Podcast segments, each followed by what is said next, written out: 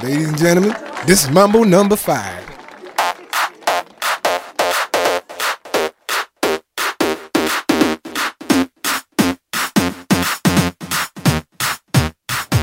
Bem-vindos ao DWBRcast, eu sou o Fred Pavão e eu fiz um trabalho de imersão com todos vocês. Eu sou a Thais Alves e eu quero ver a Ace chegando em Gallifrey e se tornando uma Time Lady. Olha, eu acho que você já pôde ver isso, mas não vai poder ver mais. Ah. Porque isso ficou no passado preso. Preso no que a gente vai falar hoje, que hoje é nosso tema, depois de um leve ato. Ah, ah lá, ah lá. Eu falando que eu deixei o pessoal em imersão. Exato. É que eu queria, na verdade, o plano todo era esse, deixar vocês sentindo como o povo se sentiu em 89, quando o Dr. Who foi cancelado e eles passaram pelo maior hiato da história de 16 anos. Pensei só 3 semanas, porque eu sou um cara benevolente. É, é, por- é só por isso que a Vocês- gente não fez podcast por três Exato, semanas, tá, exato, gente? Porque assim, toda, toda semana que a gente tava soltando podcast sobre as décadas, eu tava deixando as pessoas dentro de cada década, se sentindo em cada década os nossos povos e tal. Sentindo falta, exato, né? Exato, e agora eu deixei eles sem podcast pra eles poderem notar como foi ficar sem a série. E que é exatamente o tema que nós vamos falar hoje. Nós vamos falar sobre o hiato, que foi de 89 até a volta da série em 2005. O que aconteceu, o que foi criado, o que foi descriado. É, se vocês acham que não aconteceu nada, vocês estão super enganados. Aconteceu muita coisa durante esse período e a gente vai contar aqui pra vocês. Tanta coisa quanto aconteceu até 89. Eu quase. acho que aconteceu mais coisa do que acontece hoje em dia. Sim, sim, era, o movimento era. Era, Era mais- sexy. Não, também. o movimento era muito mais rápido, até porque ele Que bobeira, bobagem. Então, depois dessa, vamos logo pros e-mails. Então. Vamos E-mails. lá, vamos lá.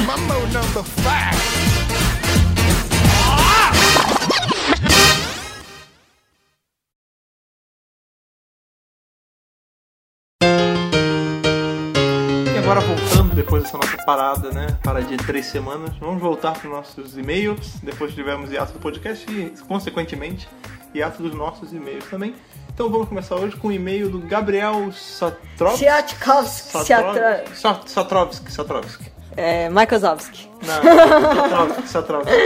Bom, gente, é, primeiro lugar avisar aí que esses e-mails foram enviados há algum tempo, mas Sim, eles são sim. bem legais ainda, então vamos Não, lá. são e-mails relativos ao último podcast que nós tivemos, foi o podcast sobre os anos 80 de Doctor Who. Exato, e também sobre outros assuntos, não é? Então vamos lá, Caros da WRCast, tenho 12 anos, sou de Curitiba, Paraná e acompanho a série desde As 2013. crianças. É um menino, novinho, né? infante. Já vi toda a nova e um pouco da clássica. Pô, garoto.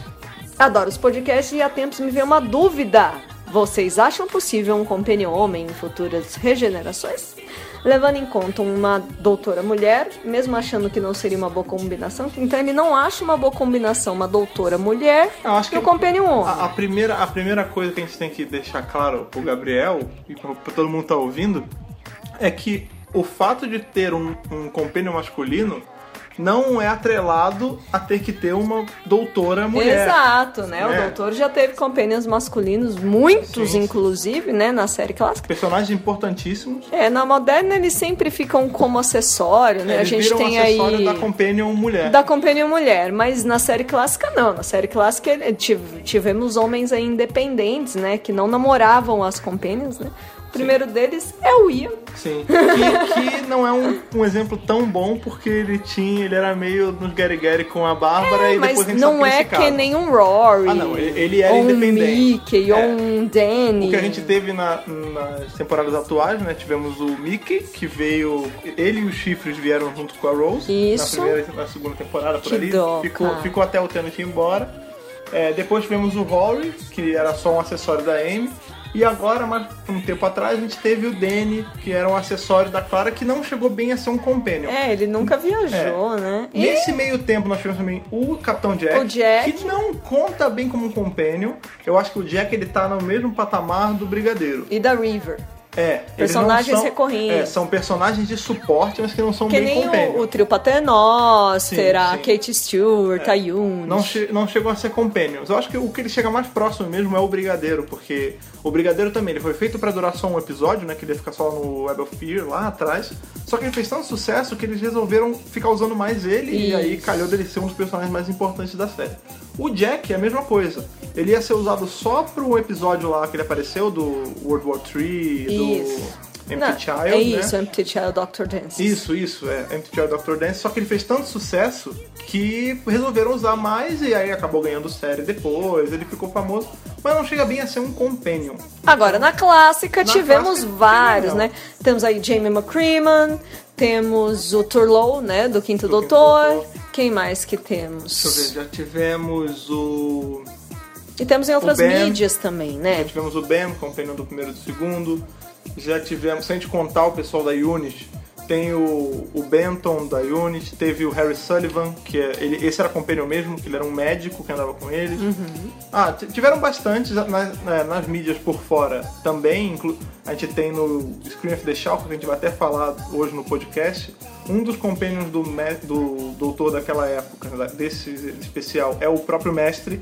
Então, assim, tem vários homens que andaram com o doutor, mesmo ele sendo homem. E eu vou além, inclusive Fred é uma coisa que você já falou no podcast uma vez, que seria ótimo Capaldi com um companion masculino. Sim, sim, a gente Que vê. combinaria legal. Então, porque a gente vê essa necessidade que o Capaldi tem tido de ser amado. É. forma. Pra ele ter uma pessoa que gosta de viajar com ele. Só que eu acho que pelo Capaldi ser um cara mais velho, ter atitudes mais velhas em comparação com os dois últimos, E né? mais rude É, também. po- Pois é, talvez ele não precise de uma menininha doce, bonitinha pra lembrar que ele é humano. Talvez ele precise de um cara que chegue pra ele, tipo, Dê um brother, toque, né? e dê um tapa nas costas dele e fala, porra, não faz isso que você vai matar essa galera, se liga. E aí ele, ah não, beleza. Um, um qual era o nome que você gostou lá, do Joe da Múmia? É, ah, o Perkins. É, um Perkins Cara, vida. ia combinar muito bem. Entendeu? Acho O Craig, o- né? O próprio Craig, que não é um companion, que, apareceu, Mas na- que- que uma- personagem de suporte Deu também. super certo, É, né? talvez, talvez, agora como, como é a temática da série é viagem no tempo, né? A gente pode até considerar o próprio Alf, né? O Stormageddon, porque não? O doutor vai lá, pega ele mais velho, No futuro. com, sei lá, 20 anos, avisa pro Craig, ó, vou levar o garoto pra passear tal, sou padrinho dele mesmo, aí leva, Ia viaja ser e vai muito. Isso legal. Ia ser eu legal. Acho, eu acho que o Capaldi, ele é um forte candidato pra ter um companion homem futuramente, sim. E é possível, é mais do que possível, É e possível vou além. é necessário. É necessário, é essencial e enriqueceria muito, né? Sim, sim. Pra gente ver até outra dinâmica, né? De não ser doutor e uma menina. É. Ser doutor e um cara que ele pode falar do jeito que ele quiser, pode. Porque, é, cara, não é, não é questão de estereótipo, não é questão de. de é, não- machismo, feminismo, nada disso. É assim, homens e mulheres reagem diferentes a situações. Sim. A mulher é muito mais sensível, ela reage de uma forma muito mais emocional a, a várias situações. O homem não, ele é muito mais racional, ele, ele ia estar lá com o doutor até um ponto que os dois achassem que o limite era aquele ali, sabe? É, Pelo eu menos acho eu que, acho. que falta um toque mais masculino às vezes também. Nele, é, assim. Ou, uma assim, ideia. De novo, o, isso não, não invalida você ter uma mulher na tarde. Pode ser o doutor, Claro. a própria Clara e um cara. De repente, é o que eu sempre falo. bem legal. A Clara não é um monstro. Ela tá se tornando chata ao passar do tempo. tanto que, decorrer, no, tanto né? que no começo ela é legal. Eu já falei isso mais de uma vez, eu repito. De repente, o que falta pra ela voltar a ser tão legal quanto ela era é um outro companion para dar um certo equilíbrio. É um equilíbrio, uma, uma segunda opinião, uma balanceada, Sim, né? sim. Porque, obviamente, o 12 e a Clara não se entendem. Talvez um cara que bote ordem na bagaça. um cara que fique no Vamos meio... botar ordem nessa bagaça! É, um cara que fica no meio da situação, tipo, que seja amigão da Clara, mas não necessariamente com um envolvimento romântico, amigo. Não, sem envolvimento romântico, por É, favor. e que seja amigo do doutor e sirva meio que como, como o irmão mais velho. Porque Uhum. tem muito isso, porque a gente entende, né? O, o Capaldi seria o pai da Tardes e a, a Clara a filha birrenta, né? Isso. E aí se- tem aquele. Sempre tem o filho mais velho, que ele tá. Ele é velho o suficiente pra falar com o pai quase de igual pra igual, mas ele ainda é irmão da irmãzinha. Então ele pode chegar e dar uns toques nela, tipo, ah, não faz assim. Pelo amor de Deus. É, então acho que assim, eu acho que seria muito legal ver essa dinâmica os três na tarde. Ia ser bacana. Sim, sim, O nosso segundo e-mail vem da Laura Calfa. Tara Calfa. E ela, e ela começa falando assim: Olá, Thaís e Fred. Com muita emoção escrevo este que é o meu primeiro e-mail para o Dr. do Brasil. Ah, parabéns. Conheci o site há pouco tempo através de meu digníssimo marido, Vitor Calfa, e desde então tenho consumido conteúdo postado com avidez. Foi por conta das indicações de vocês que comecei a procurar por audiodramas e livros relacionados à série, enriquecendo a minha experiência. De nada. Estamos aqui pra isso. Exatamente. Meu doutor preferido até agora, que eu ainda não tive a possibilidade de ver a série clássica, De é o repente, com o décimo. tempo que ela mandou esse e-mail, ela até assistiu alguma coisa da série clássica. Não, faz tanto tempo É, não faz assim. tanto tempo. Devia ter mandado 11 de março, não faz tanto É, tempo. não faz tanto tempo. David Tennant, e por isso fiz uma ilustração em sua homenagem. Você vai ver a ilustração aí no post. Sim, a gente né? vai botar aqui o link. Ficou- Aliás, belíssimo desenho lá. Não, ficou excelente. excelente. super bacana. Obrigada pelo tempo dedicado a Dr. Who aos fãs e espero conhecê-los pessoalmente na próxima CCXP. Cara, lá, estaremos se você é de São Paulo, você pode ver antes, que a gente tá sempre fazendo eventos em São Paulo, né? Eu vou além, eu vou além. Se você é de São Paulo, Laura, e você que tá ouvindo o podcast, você tá perdendo tempo em não garantir a sua ida amanhã na Livraria Cultura do Shopping Vila Lobos? Exatamente. Pra assistir- Zona Oeste Zona de Oeste São de Paulo. para assistir Rose na volta da TV Cultura. Você está ouvindo esse, esse podcast no domingo, que é o dia que nós soltamos o Ou seja, é amanhã. Amanhã, às 6 horas, a gente vai estar começando as atividades lá na Livraria Cultura do Shopping Vila Lobo. Então você pode ir lá, assistir Rose com um galerão gigante no auditório, ficar de papo, participar da atividade e ter a chance de ganhar, não um, mas dois prêmios. Você pode ganhar ou o livro lá do Monster Guides, que tem o Capaldi na capa, é lindo o livro, vem com uma com carta dentro, É bem um bacana, tá caprichado. Sim, ou a coleção dos 12 contos dos, do- dos 12 doutores, né? Com 12 cartões postais edição internacional lá, gringa, bonitona. A gente postando no nosso Instagram, Sim, tá bem aqui no- no bacana. Sim. Então, assim, se você quer conhecer a gente, Laura, se você que tá ouvindo quer conhecer a gente, estiver em São Paulo amanhã, você pode ir lá no Vila Lobos e encontrar com a gente e com a galera. E obrigado pelo seu e-mail e obrigado pela sua ilustração. E é isso aí, fiquem ligados, porque a gente tá sempre fazendo evento aí em conjunto com a Suma de Letras, com a TV Cultura. Tem-. É, a gente tem um lançamento aí da Suma no mês que vem, que é o Prisioneiro dos Daleks, uma aventura solo do Doutor sem Companion. Vai sair agora em maio esse livro. E muito provavelmente teremos mais um evento aí pra galera. Mais um Clube do Livro, que foi um sucesso o último, inclusive. Com certeza. Então vamos para o nosso último e-mail do dia. Sim. É, é de mais uma garota, as garotas estão mandando ver running, aqui, é né, no, no podcast. E saudações, Thaís e Fred. Meu nome é Isabela, tenho 18 anos, sou estudante de arquitetura e moro em Campos dos Goitacazes, Campos do Goitacazes. interior do estado do Qua- Rio de Quase Janeiro. não é mais Rio de Janeiro, mas legal. Meu padrasto trabalhou lá muito Ah lá, ah lá, tá vendo? Deparei-me certa vez com o site de vocês enquanto procurava o filme de 96 para baixar. É, isso aí, né? Mas na época, apesar de ter encontrado informações muito, muito úteis no site, não tinha me dado conta do quanto vocês são incríveis. Obrigado, Só obrigado. tomando conhecimento disso quando, certo tempo depois, procurava informações a respeito de Gallifrey e eis que vocês tinham acabado de lançar um programa justamente sobre isso no DWRcast. Sim, sim. Facilmente conquistaram meu coração. Ah, caramba. Ah, que legal! que muito bom, que bom. bom, ficar feliz. Esse, esse podcast, A gente inclusive, gosta desse, desse carinho, né? Sim, pois é, é o que eu falo. É, tanto agora nós temos o videocast também, né? Que apesar de a gente ter ficado nesse ato do podcast, nós não tivemos hiato no, no videocast, então estamos aí no nosso quinto videocast. E eu sempre tenho falado, o, a gasolina da- do nosso motor aqui do Dr. Who Brasil é o carinho de vocês, é a receptividade que vocês têm, é, são as Os dicas. e-mails, os comentários, Exato, os compartilhamentos, inscrições. Todo esse carinho é, é muito gratificante pra gente. Com certeza. Muito obrigado mesmo. Sou Ruvian há cerca de um ano e meio e o DWBR me ajudou muito a aprofundar e conhecer ainda mais a respeito dessa série tão linda. Sim, sim. Mas o que eu tenho pra falar a seguir não tem muito a ver. Então, agora para algo completamente diferente. sim. Acontece que sou muito fã de Foo Fighters, uma das minhas bandas favoritas, e hoje mais cedo estava escutando enquanto arrumava o meu quarto. É a sua banda favorita também, né? Já foi por muito tempo, agora eu não sei, eu tô andando meio perdida com a música, aí, aí, não sei. Mas vamos, vamos encarar que é a sua banda favorita. É, vamos. Não, já é sua foi, banda já favorita. foi muito. Fui no show deles, no Lollapalooza do 2011, 12, sei lá. E no momento em questão eu estava tocando But Honestly. E aí ele diz numa hora, né? And all the words I gave to you, something borrow, something blue. Por mais que eu curtisse a música, eu nunca tinha parado. é, não tinha pensado nessa parte em específico e minha cabeça explodiu. Tentei procurar na internet para ver se mais algum ruvo eu tinha percebido. Essa música é do álbum Equal Silence Special Language de 2007, muito bom. Então não tenho certeza se é uma referência a Doctor Who, afinal essa expressão é usada na quinta temporada. Existe alguma relação ou foi mera coincidência? Então acho que agora é o momento cultura na cabeça de cada um de vocês que está ouvindo aí.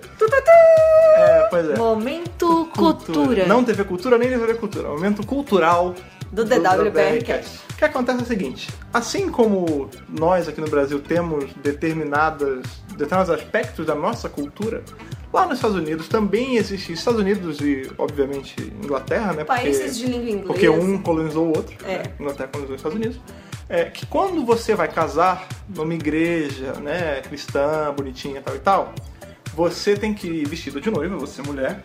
E esse, esse vestido de noiva ele tem um conjunto de coisas que você tem que ter que, em teoria, atraem boa sorte pro seu casamento. Que é isso? Exato. Seu vestido tem que ser algo branco, lá bonitão, Não, não, vestido não branco. precisa ser o vestido, é Não, não, qualquer não, coisa não. na veste, sim, sim, né? tô- Nos acessórios. Sim, então. mas eu tô dizendo o conjunto todo, né? Você tem que ter Isso. lá o seu vestido branco, o véu bonitinho e tal, a, a cauda, pá, pá, pá. E você tem que carregar algo emprestado, algo velho e algo azul. É, é something old, something, Something new, something borrowed, something blue. São quatro Exato. coisas. É, então, mas então aí, é algo velho, algo novo, algo emprestado e algo azul. normalmente o algo novo é o próprio vestido. Sim. Porque você, a não ser que você use o vestido da sua mãe, É, sua daí avó, você precisa de outro item que seja, seja novo. Mas normalmente é o próprio vestido é o, item, é o algo novo. O algo emprestado é alguma coisa que você pega emprestado de um, uma das suas madrinhas, porque lá mulher só tem madrinha e homem só tem padrinho. Uhum. O algo velho geralmente é uma coisa que você pega da, sua, mãe, família, da sua avó, um da sua broche, tia, um- isso. um colar, uma pulseira, qualquer Isso. coisa. E o algo azul é algo azul. Tipo, É. uma fitinha, ou geralmente um buquê, às vezes é azul. Ou às vezes algo até tipo no underwear mesmo, tipo calcinha ou sutiã, Sim, algo, sim. ou sei lá, tem, tem várias possibilidades, meia, enfim. É. E a gente vê isso na quinta temporada por conta da Amy, né? Que Sim. a Amy que tá se casando. se casando. E ele, assim como em Doctor Who, tudo leva-se um gancho com as coisas da própria série, eles usam o Blue como ser uma referência da própria A Tarde. própria Tardes, exatamente. E aí na música do Foo Fighters eles devem estar falando Não, deve- não, sobre um falando- casamento, Não, né? sobre casamento ou sobre algo relativo, a- às vezes até a própria sorte, porque é, qual é o nome da música? Ah, É o honestly- Honestly, é, não sei. É, deve ser alguma coisa de É, casamento, de casamento, mesmo. sim. Isso é, só, isso é só um aspecto da cultura. Inclusive, na série Friends, isso tem muito recorrente. Séries americanas, em série, geral. série de desenhos americanos tem muito isso. Tem bastante. Sim. Então, gente, é... Não é Doctor, tudo não é Doctor Who. Eu vi um dia desse um Isabela pessoal. é só uma coincidência. É, eu vi um dia desse pessoal surtando porque numa matéria do jornal Globo apareceu um PM com um pastor alemão, né? Cachorro de PM. Ah, sim. E na coleira do cachorro, né? A veste do cachorro tava assim, a unidade K9. E eu vi nego, meu Deus, é referência, referência. Não, não é referência. É, o K9 de Doctor Who é uma referência ao nome, ao código dado a cachorros de unidades policiais, que em inglês é K9, Canino. canino. Ah, ah. Essa, essa é a piadinha. Canine. Exato, exato. Não, não, não é Doctor Who. O mundo não se resume a referências de Doctor Who. Mas eu acho que Doctor Who, nesse sentido, é muito rico é, culturalmente por conta disso. Por conta de todas as referências que ele traz e que faz a gente conhecer Então, outras só que, coisas, só que as né? pessoas entendem o caminho contrário. Não é, do- É. não são as coisas no mundo que fazem referência a Doctor Who. Doctor Who faz Ele faz referência, referência a... do mundo. Exatamente. E ela termina falando, parabéns pelo conteúdo de qualidade. Vocês são o casal Rubio mais lindo que eu conheço. Ah, eu só estou me convencendo disso porque. É. Na verdade, eu já me convenci disso. Porque Ah. várias pessoas dizem isso. Obrigada, cara. Muito obrigado, muito obrigado. Jerônimo! Uh, Sim. então, esse foi, é, foram nossos e-mails da semana. Se você quiser participar também, é só mandar e-mail para podcast.drrubrasil.com.br. Sim, então, sem mais delongas, sem mais hiatos do nosso tempo, vamos partir para o nosso podcast e vamos falar sobre tudo que aconteceu de 89 até meados de 2004, finalzinho de 2004, 2005, quando a série voltou. Nessa época que é uma das minhas épocas favoritas de Who. E muito rica em Tudo. de todas as maneiras, então vamos lá. Everything.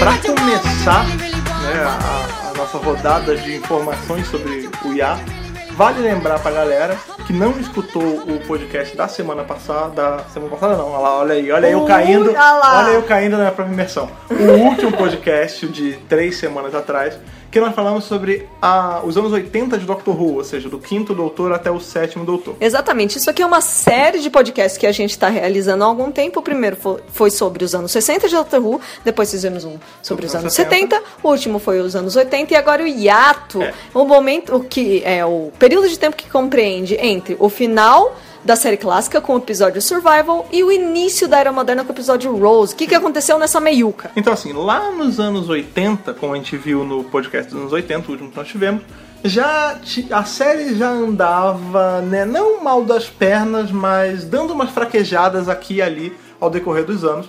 E foi durante um dos hiatos do Colin Baker, que foi quem foi mais, mais avassalado com o hiato antes do hiato definitivo, né? Sim. Eu acho que tiveram dois doutores, dois atores, né? Que sofreram muito com o hiato. Foi o sexto e o sétimo, né? O Colin Baker e, e o Sylvester McCoy. Porque o Colin, ele foi sendo limado aos poucos, né? Ele, tanto que ele é o, o doutor que tem tirando o oitavo, né? Ele é o que tem menos tempo em tela porque ele sofreu muita porrada de ato. É, ele ficou um ano e meio parado, É, né? A pois é. BBC deu, deu uma. Uma sacaneada. Foi uma uma saca- sacaneada. É, é, foi, uma foi, putaria foda foi um problema ele. pessoal, né? É, na E, verdade são vários fatores, né? Tinham problemas pessoais do, do Colin no fim, os fãs que chefão. pagam o pato, né? É. Uma bosta. É, dando resuminho, né? O chefão da época da BBC e o Colin Baker não se entendiam muito por questão de mulher. O, o chefão ele dava uns cata na ex-mulher do Colin Baker. E também tinha questão de é, problema político da época, greve de. Tinha, tava tendo greve em todos os setores, tanto de. Desde catar lixo até os próprios roteiristas tiveram que entrar em greve porque o país estava passando por uma leve crise. Os anos 80 foram difíceis. É, foram conturbados, mas enfim. O que acontece é que em um desses hiatos aconteceu. Dois doutores surgiram nesses hiatos que começaram ali a nossa. Começaram não, né? Tivemos o Peter Cushing lá atrás, mas doutores que encabeçaram é, a lista de doutores não canon pra lista, né? Que eventualmente nós vamos falar muito nesse podcast, porque no hiato apareceu muito disso. O primeiro deles foi o, o doutor feito pelo Lenny Henry, que a gente até que disponibilizou especial uma época, tivemos que tirar, mas ele- as pessoas assistiram. Que é o, o, o Lenny Henry, ele é o cara que ele é responsável pelo Red Nose Day, cara. Ele não é pouca coisa, tipo, ele. lá Ele é um dos grandes no- comediantes lá, britânicos É. e tudo mais. Ele, ele é, não sei, como, diz um comediante foda aqui no Brasil. Ah, cara, eu não sei, não É. tem comparação, mas é que o cara é muito grande É, ele- lá. Ele, é, assim, não é tão conhecido quanto galera de Monty Python e tal, mas, porra, ele, ele é um, um cara importante na comédia lá. E ele fez durante o programa dele, que era o The Lenny Henry Show, ele fez um sketch chamado Doctor Who The Lenny Henry Show, em que ele fazia o doutor. O legal disso tudo é que o Lenny Henry, ele é negro. E, tipo, ele é um... Ele, na época que ele tava magrinho e tal, tava novo, ele lembrava muito o Ed Murphy. É bem parecido. Ele era muito parecido. Então, qual era, qual era o lance? A história é, tomava é, do, do hiato que teve antes do Trial of a Time Lord, ou seja, ainda não tinha tido o Trial of a Time Lord. E a história segue com o doutor recém-regenerado, ou seja, o Lenny Henry faz um sétimo doutor, junto da Perry, que era a companion da época, indo tentar consertar a tarde que estava enguiçando. E aí eles param no futuro de 2010. e no futuro de 2010 eles têm que vencer de uma versão Cyberman de ninguém menos que a Margaret Thatcher. Quer dizer, né? Então assim, o episódio... Esse Lenny Henry Show era mal comparando o que nos anos 90 a gente tinha com Cacete e Planeta aqui no Brasil. Isso. Era um programa... É uma sat- paródia, É, Era né? um programa satírico de, sobre, a, sobre a atualidade da, lá da época no Reino Unido. E aí teve esse doutor do Lenny Henry, que não é tão conhecido pelas pessoas, mas é muito legal você ver que, que a gente fala, não, do doutor, eu já ouvi gente falando isso, não, não concordo, mas já ouvi gente falando isso, que o doutor não ia funcionar por ser negro, porque isso ia gerar muito preconceito. nananã. Ridículo. E cara, o Lenny, ele, ele botou ele botou toda a pá de cal em cima disso antes de falarem isso. É, Porque pois ele é. é um cara fantástico, cara. Ele é, ele é incrível como doutor. E ele fez, teve lá a contribuição dele. E de novo, se não fosse essas coisinhas pequenininhas, essas nuances, a série não ia ter sobrevivido durante os hiatos que iam vir por aí. E o segundo ponto desse ato, pré-grande ato que a gente teve, foi a participação do David Banks, né, fazendo o próprio doutor num negócio chamado The Ultimate Adventure, que era o seguinte. Thaís, você que, que cresceu, nós somos mais ou menos da mesma época, você lembra do Disney Holiday on Ice? Com certeza. Explica pra galera o que, que era o Disney Holiday on Ice. Ai, era incrível. Não, é. Bom, basicamente era lá no ginásio do Ibirapuera, né? Ou no Maracanãzinho, no Rio de Janeiro. Isso. E aí são, era, um, era um espetáculo com vários atores, numa pista de, de De patinação no gelo, né? Sim. E eram ceninhas das coisas da Disney, né? Tinha o Mickey, tinha as princesas, tinha aquela coisa toda. E eu lembro claramente de que eles vendiam o chocolate Lolo na plateia, era Sim, uma delícia. É verdade. É, o que acontece é o seguinte, Doctor Who Ultimate Adventure era mais ou menos isso lá no Reino Unido. Quando a série entrou em um dos hiatos do Colin Baker, o Colin Baker mesmo gostava de fazer o Doctor Who, né? Só que ele não podia porque a BBC tava travando tudo. E aí que ele fez? Não, beleza. Esse David Banks, ele fazia histórias para peças, né? o que seria algo off-Broadway, né? Sim, Lá sim. tivesse uma Broadway. Aham. É, e aí ele juntou com esse cara e com o John Pertwee pra fazer esse negócio que era chamado o Ultimate Adventure, que eram peças Aham. contando histórias do doutor. Entendi. E aí ele tinha, era sempre dois companions, e ou o terceiro doutor ou o sexto doutor no mesmo role. Aonde, aonde o David Banks entrou nisso? Em um do- do- dos dias lá da apresentação, quem tava cotado pra fazer o doutor na- no dia, quem tava lá escalado, eu acho que não me engano era o John Pertwee, Hum. ele ficou doente e avisou pouco antes do horário que ia começar. Ele falou assim, tipo, sei lá, faltava uma hora pra começar, ele, ó, tô doente, não vai dar pra fazer. Dá um jeito aí. Só que o Colin Baker também não podia, né? O Ih, outro ele não podia. aí já e aí o próprio David Banks, que era o cara que tomava conta da parada, botou um paletó, um chapéu e, e entrou na cena, como fazendo o doutor. e esse aspecto, e esse doutor dele vem aparecer depois em um dos livros que saíram durante, nos anos 90 de Doctor Who. Que legal. 90, 2000, por Aí, ali. tá vendo? Então, assim, de novo, esses aspectos, essas coisinhas, permeiam a série até hoje, porque Doctor Who não esquece. Doctor Who é tipo um elefante. Ele não esquece, cara, a- o, que tá, o que teve na história dele e que foi muito importante, por mais que a série de TV não use, a- as outras mídias, quadrinho, livro, etc., vão sempre usar esses aspectos pra enriquecer mais ainda o canon. E o período de hiato é exatamente isso, né? Ele retoma histórias que poderiam ter sido, ele retoma histórias que foram, e ele inventa também novas histórias. Sim, ele Por faz isso que é muito- tão rico, né? Sim, ele faz muitos what ifs, né? Pra, de novo, Também. quem tá familiarizado com quadrinhos, sabendo o que, que é isso, são rumos diferentes de pontos é, específicos da história, né? Exatamente. Então, é, é por aí que, que o hiato vai. Sim. E aí, agora, agora sim, agora finalmente, vamos pra 89 e vamos pro final de Survival. Survival, o último arco da série clássica, com o sétimo Dr. Sev- é, Sylvester McCoy e a Ace, né, a Sophie Aldred, que se vocês já viram eu e o Fred nos eventos, a gente sempre faz cosplay deles, né? Sim, sim, de Ace Doutor. E o, e o último arco televisionado foi o Survival, mas que ele não era planejado pra ser o último arco. Sim, inclusive existem versões diferentes desse episódio, né? Tipo Blade Runner, que tem um milhão de versões diferentes, né? Tem versões de. com uma narração no final.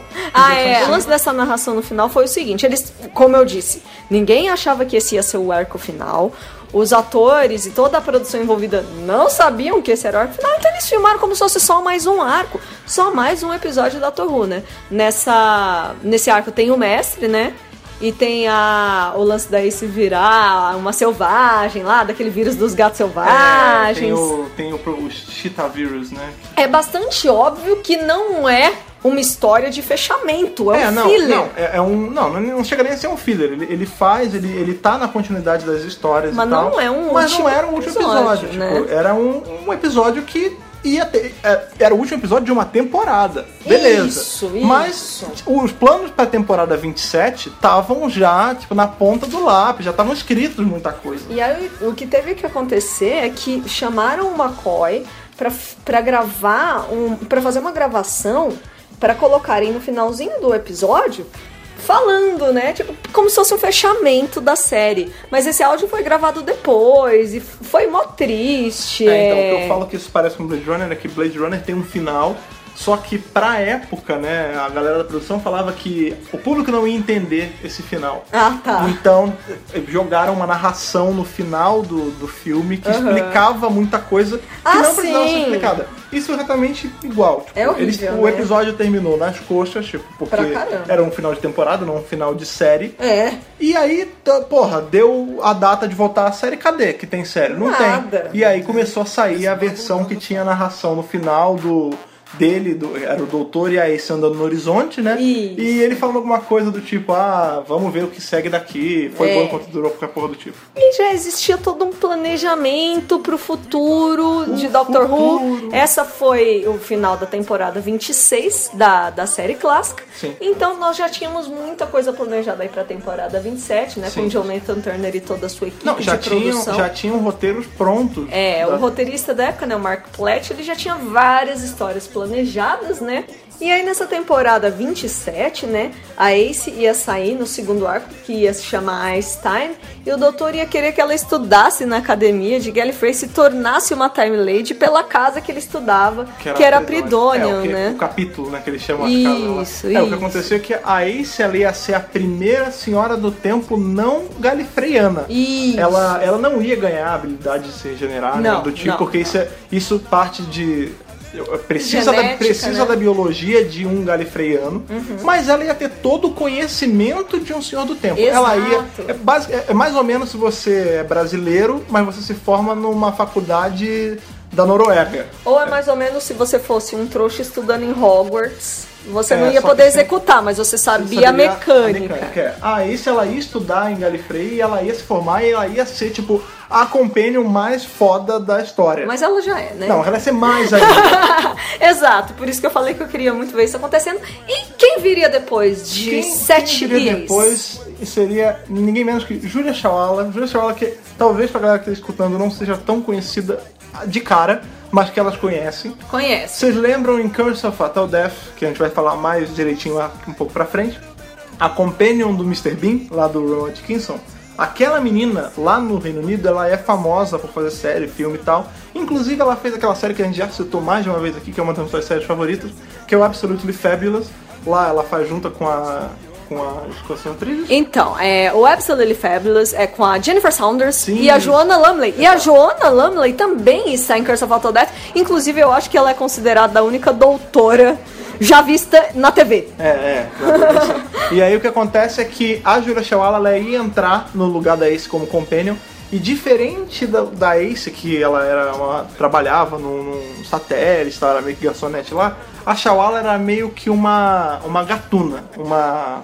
Como é que chama? Cat burglar. É, é. Ela, é, ela era uma... Catwoman. Catwoman. Não, não, ela era uma batedora de carteira, sabe? É, Dava os isso. golpes, roubava um dinheiro, ela era isso. É E ela isso. ia entrar no- na época do sétimo doutor e ia ficar com ele um tempo até que o doutor ia ter que regenerar. Sim. Mas diferente das outras vezes que ele regenerou, que foi por um acidente, uma queda, radiação, whatever, dessa vez ele ia regenerar porque ele ia precisar regenerar porque ele estava ele tava se tornando ameaça. Isso. O doutor do sétimo É, ele é doutor, sombrio, é, né? o doutor de McCoy, né, a gente vê que ao longo dos episódios dele, ele vai se tornando cada vez mais sombrio. Não que ele seja ficar mal, mas ele vai ficando mais calculista, ele vai ficando mais frio. Ele começa, ele, ele começa a entender o mundo Você muito como um diria, grande Fred, xadrez. que ele vai capaldando? Capaldando? Ta- Talvez, talvez ele vá capaldando, talvez ele vá capaldando. Mas o que acontece é que ele ia chegar a um ponto, ele ia ficar tão paranoico com os perigos do mundo e com o do universo, né? E com, com as ameaças, que ele ia se tornar a própria ameaça. E o único jeito de meio resetar isso, de dar um, esse reboot no computador, era com a própria regeneração. E ele ia regenerar no, no oitavo doutor, que não ia ter. não ia ser num filme. Não, Ele ia ia ser regenerar durante a série, na temporada 27. E assim como já tinha a Julia Shawala já certa pra ser a companion, já tinha o ator certo pra ser o doutor, que era ninguém menos, e esse é familiar pra caralho pra galera aqui do Brasil, que é o Richard Griffiths, que é ninguém menos do que o tio Walter do Harry Potter. Tio Walter, né? O Dursley aí do Sim, Harry Potter. sim. Infelizmente o autor faleceu, né? Faz um ou dois que anos, coisa assim. Sim. E, e o Richard Griffiths ele foi cotado para ser o oitavo doutor, sim, lá em 1990, inclusive o ano que o Fred Sim, nasceu.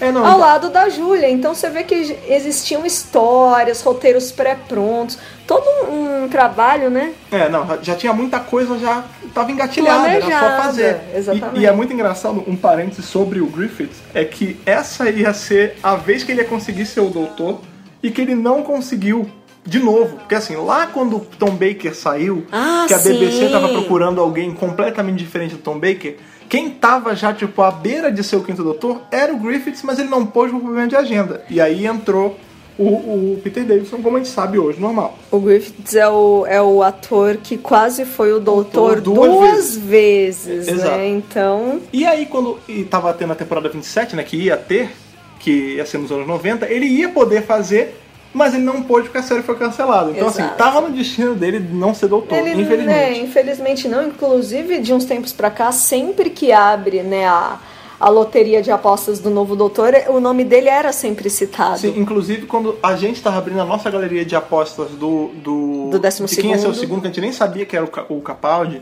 Isso bem antes do, do 11 sair. Quando a gente só anunciou que ele ia sair, é, o Griffiths era a minha aposta e logo depois ele morreu. E, eu, aí eu a fiquei- gente eu fiquei muito mal, cara. eu fiquei muito mal. chateado com essa história. Mas enfim, essa época do, do que iria ser, né, do Griffiths, já estava com muito roteiro pronto. Então o que aconteceu depois, lá para 2000 e pouco, é que essas histórias foram reaproveitadas e transformadas em áudios da Big Finish. Big Finish é essa que foi criada em 99, né? Então você já vê, ela foi criada lá no, no início de um novo século, basicamente, né? O século começou em 2001.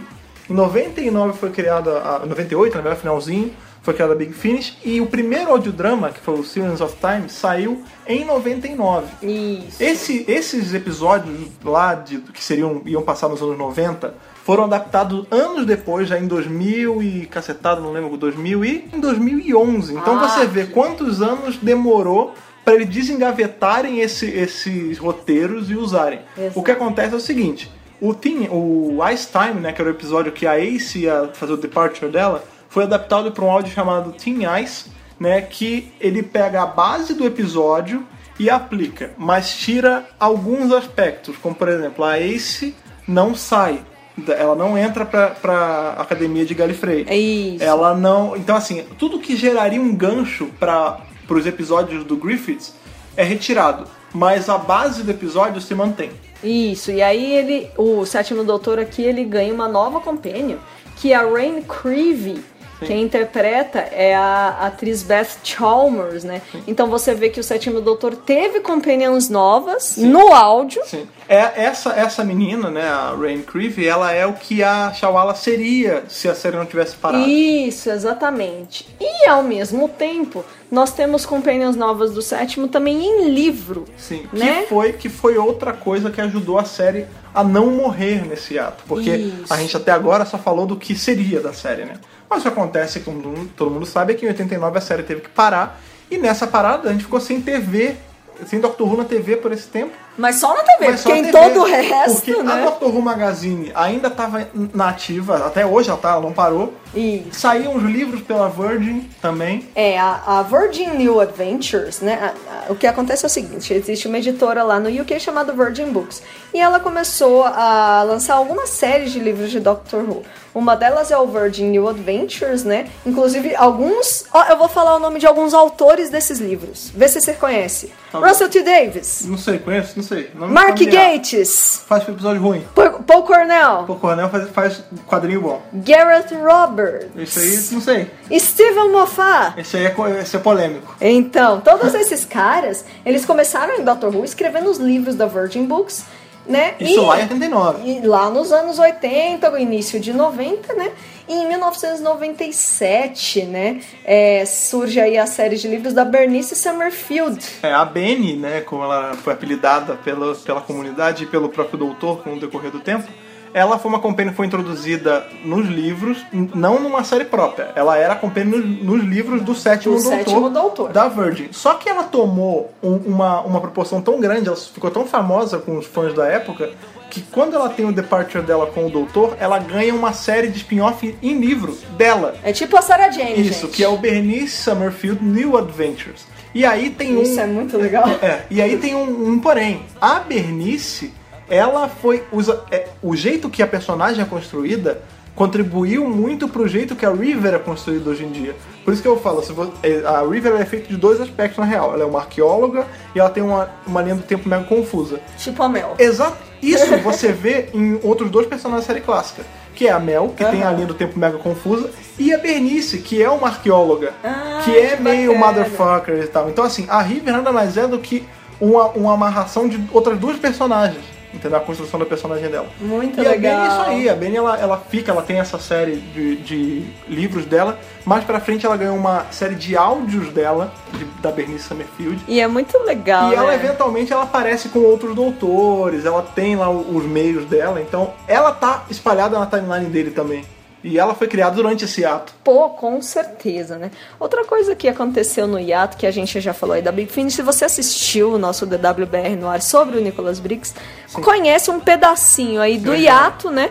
Que são as produções da BBV e da Real Time, Sim, né? sim. Que traziam os atores da série do- dos anos E 80, o McCoy, o Colin, a Sophie, né? É, o que Eh, acontece- Tinha Pertwee também, É, o que tinha o é Davidson. é, nessa época, né, do, do hiato, um carinha lá que tava lá quietinho no canto dele chamado Nicholas Briggs resolveu não ficar parado, não ficar sentado esperando, com a boca aberta, de dente, esperando Novas temporadas. Exato, exato. Ele resolveu levantar da cadeira, se juntar com uma galera e fazer um negócio chamado audiovisuais. O que, que eram os audiovisuais? Audiovisual. É, ou audiovisuals no original. eram audiodramas vendidos, né, entre aspas, em fitas cassete. Se você não lembra o que é uma fita cassete, provavelmente você é muito novo. Mas fitas cassete são os avós dos CDs. E Que isso também é velho Provavelmente pessoas, filhos pera. dos Vinícius. É. Não sei, É, confuso. tá- tá Mas o que acontece era o seguinte, as fitas não, isso não era bem um comércio, porque o tanto que você pagava pra conseguir uma fita dessa era só o preço da fita. O que, que ele fazia? Ele se juntava com uma galera, eles roteirizavam um monte de história e eles atuavam nas historinhas e vendiam e passavam essas fitas para pessoas. E iam vendendo, entendeu? E assim, qual é o lance? A BBC, ela via que isso acontecia e ela fazia vista grossa, porque duas coisas, né? Um, que estava mantendo a série viva na cabeça de todo mundo. É, eu acho que esse é o motivo É, principal. porque né? assim, o que acontecia é que o audiovisual, ele não, ele tava cagando foda pra questão de direito autoral, tipo, tava usando o- os nomes na maior. Então assim, tinha Dalek, o nome era Dalek, tinha Tardes, o nome era Tardes, o doutor era doutor e era interpretado pelo próprio Nicholas Briggs. Né? Quer dizer, Ele né? tinha lá os companions dele que eram criações originais e tal, mas a- a- todos os elementos eram tirados da série direto e a BBC deixava por isso mesmo, não tinha problema. E que, qual foi o lance? Isso durou por vários anos, né? Essa, essa série de fitinhas. A audiovisual foi encerrada e aí começou que a gente. do- começaram outras duas empresas, que era a Real Time e a BBV. A BBV ela era uma companhia de vídeo criada pelo Bill Baggs e pela mulher dele, por isso BBV, né? Que era Bill and Ben Video, Ben era o apelido da mulher dele. Isso. E- Tem nada a ver, Tem né? nada a ver porque o nome dele é Bill Baggs, não poderia ser Bill Baggs Videos, mas enfim. É, e ela, a BBV, ela ia um pouquinho além. Ela fazia os vídeos, mas usando. E ela lucrava com isso. Então a BBC começou a intervir, tipo, ó, Isso. se liga aí, não vai começar. Já tá virando bagunça, né? Pelo amor de Deus, Não, não né? pode, você não pode usar o nome doutor, caralho. Doutor ou doutor é patenteado pela BBC. Aí a BBC chegou e falou: Não, beleza, é patenteado? Não, não posso fazer? Não, não pode. Ah, então joia. Então eu vou fazer uma história sobre um viajante do tempo que anda sempre com uma menina e o nome dele vai ser o Andarilho. E é Pronto. isso, amigo. Você não pode Pronto, acabou. disso, né? E aí foram criados, primeiro, né? Eles começaram com uma série de, de documentários, né? Que era chamado Myth Makers. Isso, esses documentários eram nada mais que Nicholas Briggs entrevistando Atores. atores e gente da produção da série clássica de Doctor Who. O, o, o Mythmakers era o que hoje é o Confidential. É, Era isso, é mais ou menos isso, é Só por aí. que é aquilo, é muito mais legal você criar uma mitologia do que você só entrevistar gente. Então começou a ser feito histórias, né, que eram vendidas em fita VHS. Meu. né? E quem atuava, qual era o lance? Como a série estava parada, os atores que faziam a série não tinham nada a ver com isso. Então o Bill Baggs e o, o Nicholas Briggs chegavam pra ninguém menos que John Pertwee, é, Peter Davison. Paul- é, o Sylvester McCoy, o Colin Baker, ele falou, ó, seguinte, tem esse... Tão afim? Ah, beleza, vamos fazer. Então você via, tipo, história em VHS, que era o Colin Baker e a Nicola Bryant fazendo o, o, Und- o Stranger, que é o, o Estranho, e a Senhorita Brown. Tipo, porra, o nome da, da Perry era Perry Brown, cara. Por favor. Então, né? assim, eram histórias veladas do canon de Doctor Who. Mais e aí, pra né, frente... alguns anos mais tarde, né, em 98, a BBC licencia é, oficialmente todas as suas marcas para Big Finish. E a partir daí, todos aqueles atores que já estavam envolvidos com tudo podem voltar a ser o doutor, a companion e tudo mais. É. E a Big Finish, gente, ela existe até hoje, tá? É o Nicholas Briggs é o produtor Desde e sempre eles têm só licença de série clássica. Então não esperem áudios da era moderna, pelo menos por enquanto, ainda eles É. não têm essa licença. Acredito, não sei se vai ter. Apesar disso, apesar disso, né, nós temos atores como Arthur Darvill e o Noel Clarke, que é o Rory e o Mickey, eles fazem áudios da Big Finish como outros outros Não, personagens. não, não, você tá citando dois companionzinhos. Tem um carinha, talvez vocês estejam escutando, conheçam esse cara ou não, chamado David, David Tennant, Tennant. Que ele fez vários áudios da Big Finish fazendo tipo Senhor do Tempo número 2. Isso. É, general. Foi assim que o Ge- Devin- General da SS número 3. Foi assim que Tennant começou a fazer Doctor Who. Você acha que o primeiro papel dele no universo de Doctor Who foi o Doutor? Não, foi. não, não se, Se bem foi. que o primeiro foi um Senhor do Tempo, então você já era um bom indício. Então, tá, acho que já tava ali, era karma. É, né? pois é. A Big Finish é essa, que é do próprio do próprio Nicholas Briggs, né? Tanto que o nome é por conta da- do audiovisual, né? Que o, o Nicholas Briggs fala que o audiovisual foi um pequeno começo. E a Big Finish está sendo a Big Finish, né? Exato. O grande final da carreira dele, porque eu acho que isso é a vida dele agora, né, cara? Ele, Ah, vai, ter- ele claro. vai terminar aí. Ele faz coisas em Doctor Who na série, né? Bom, ele é a voz dos Daleks E do do Cyberman, e e de tudo. vários outros vilões, né? É, já fez, já atuou em Torchwood, ele fez um personagem também e tal. Isso. Mas a base, cara, a alma dele tá na Big Finish, Total, né? E- Foi o que fez, foi o que alavancou a carreira Sim, dele, foi- né? com certeza.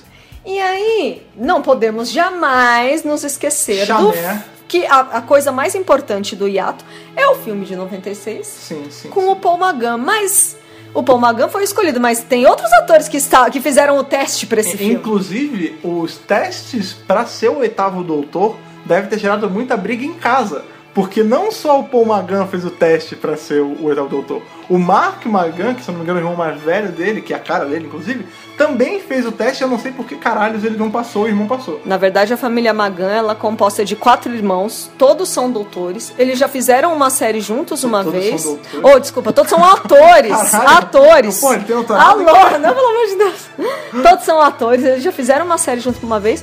E se você assiste Call the Midwife, essa série linda, maravilhosa, Chame perfeita. É isso, chame a parteira, ficou em português, um título horrível, né? Uma tradução horrorosa. O médico da série é um dos irmãos Magan, não me pergunte qual. Então pera, então pera. Em- Call the Midwife, o doutor é um Magan? Isso! Caralho, Ah lá! isso é qualquer coisa. Isso é qualquer coisa. Mas existem outros nomes conhecidos que fizeram o teste pra ser o oitavo doutor. Isso lá um pouquinho antes de 96, que foi quando o filme É, foi lançado. pro você- filme, você tá? entende Pro que isso- filme. Isso, deve ter acontecido em 94, 95, por aí. Ron Atkinson, o Mr. Bean, Sim, ele quase foi o, o oitavo doutor de verdade, tipo do, do filme. do tipo canon. Canon, exato. Ou outros caras que fizeram o teste foi Anthony Head, Sim, que é o Giles de Buffy e também fez o Brother Laço no School Reunion, temos também Liam Cunningham, que eu não sei quem é, mas você provavelmente temos, sabe. calma, vamos ver esse carinha aqui, ah, ó. esse cara não é o que fez Game of Thrones? Ah, ele, ele é o Davos! ele é o Davos! Ele é o Davos. Ah Então o. Davos quase foi o oitavo doutor. O Pedro Pettigrew, caralho! Não, não é ele. Não, o Pedro Pettigrew? Não, esse aqui é o Idle, do Monty Python. Ah, é que eles tá. são parecidos. Eles são parecidos. Eles são bem parecidos. Né?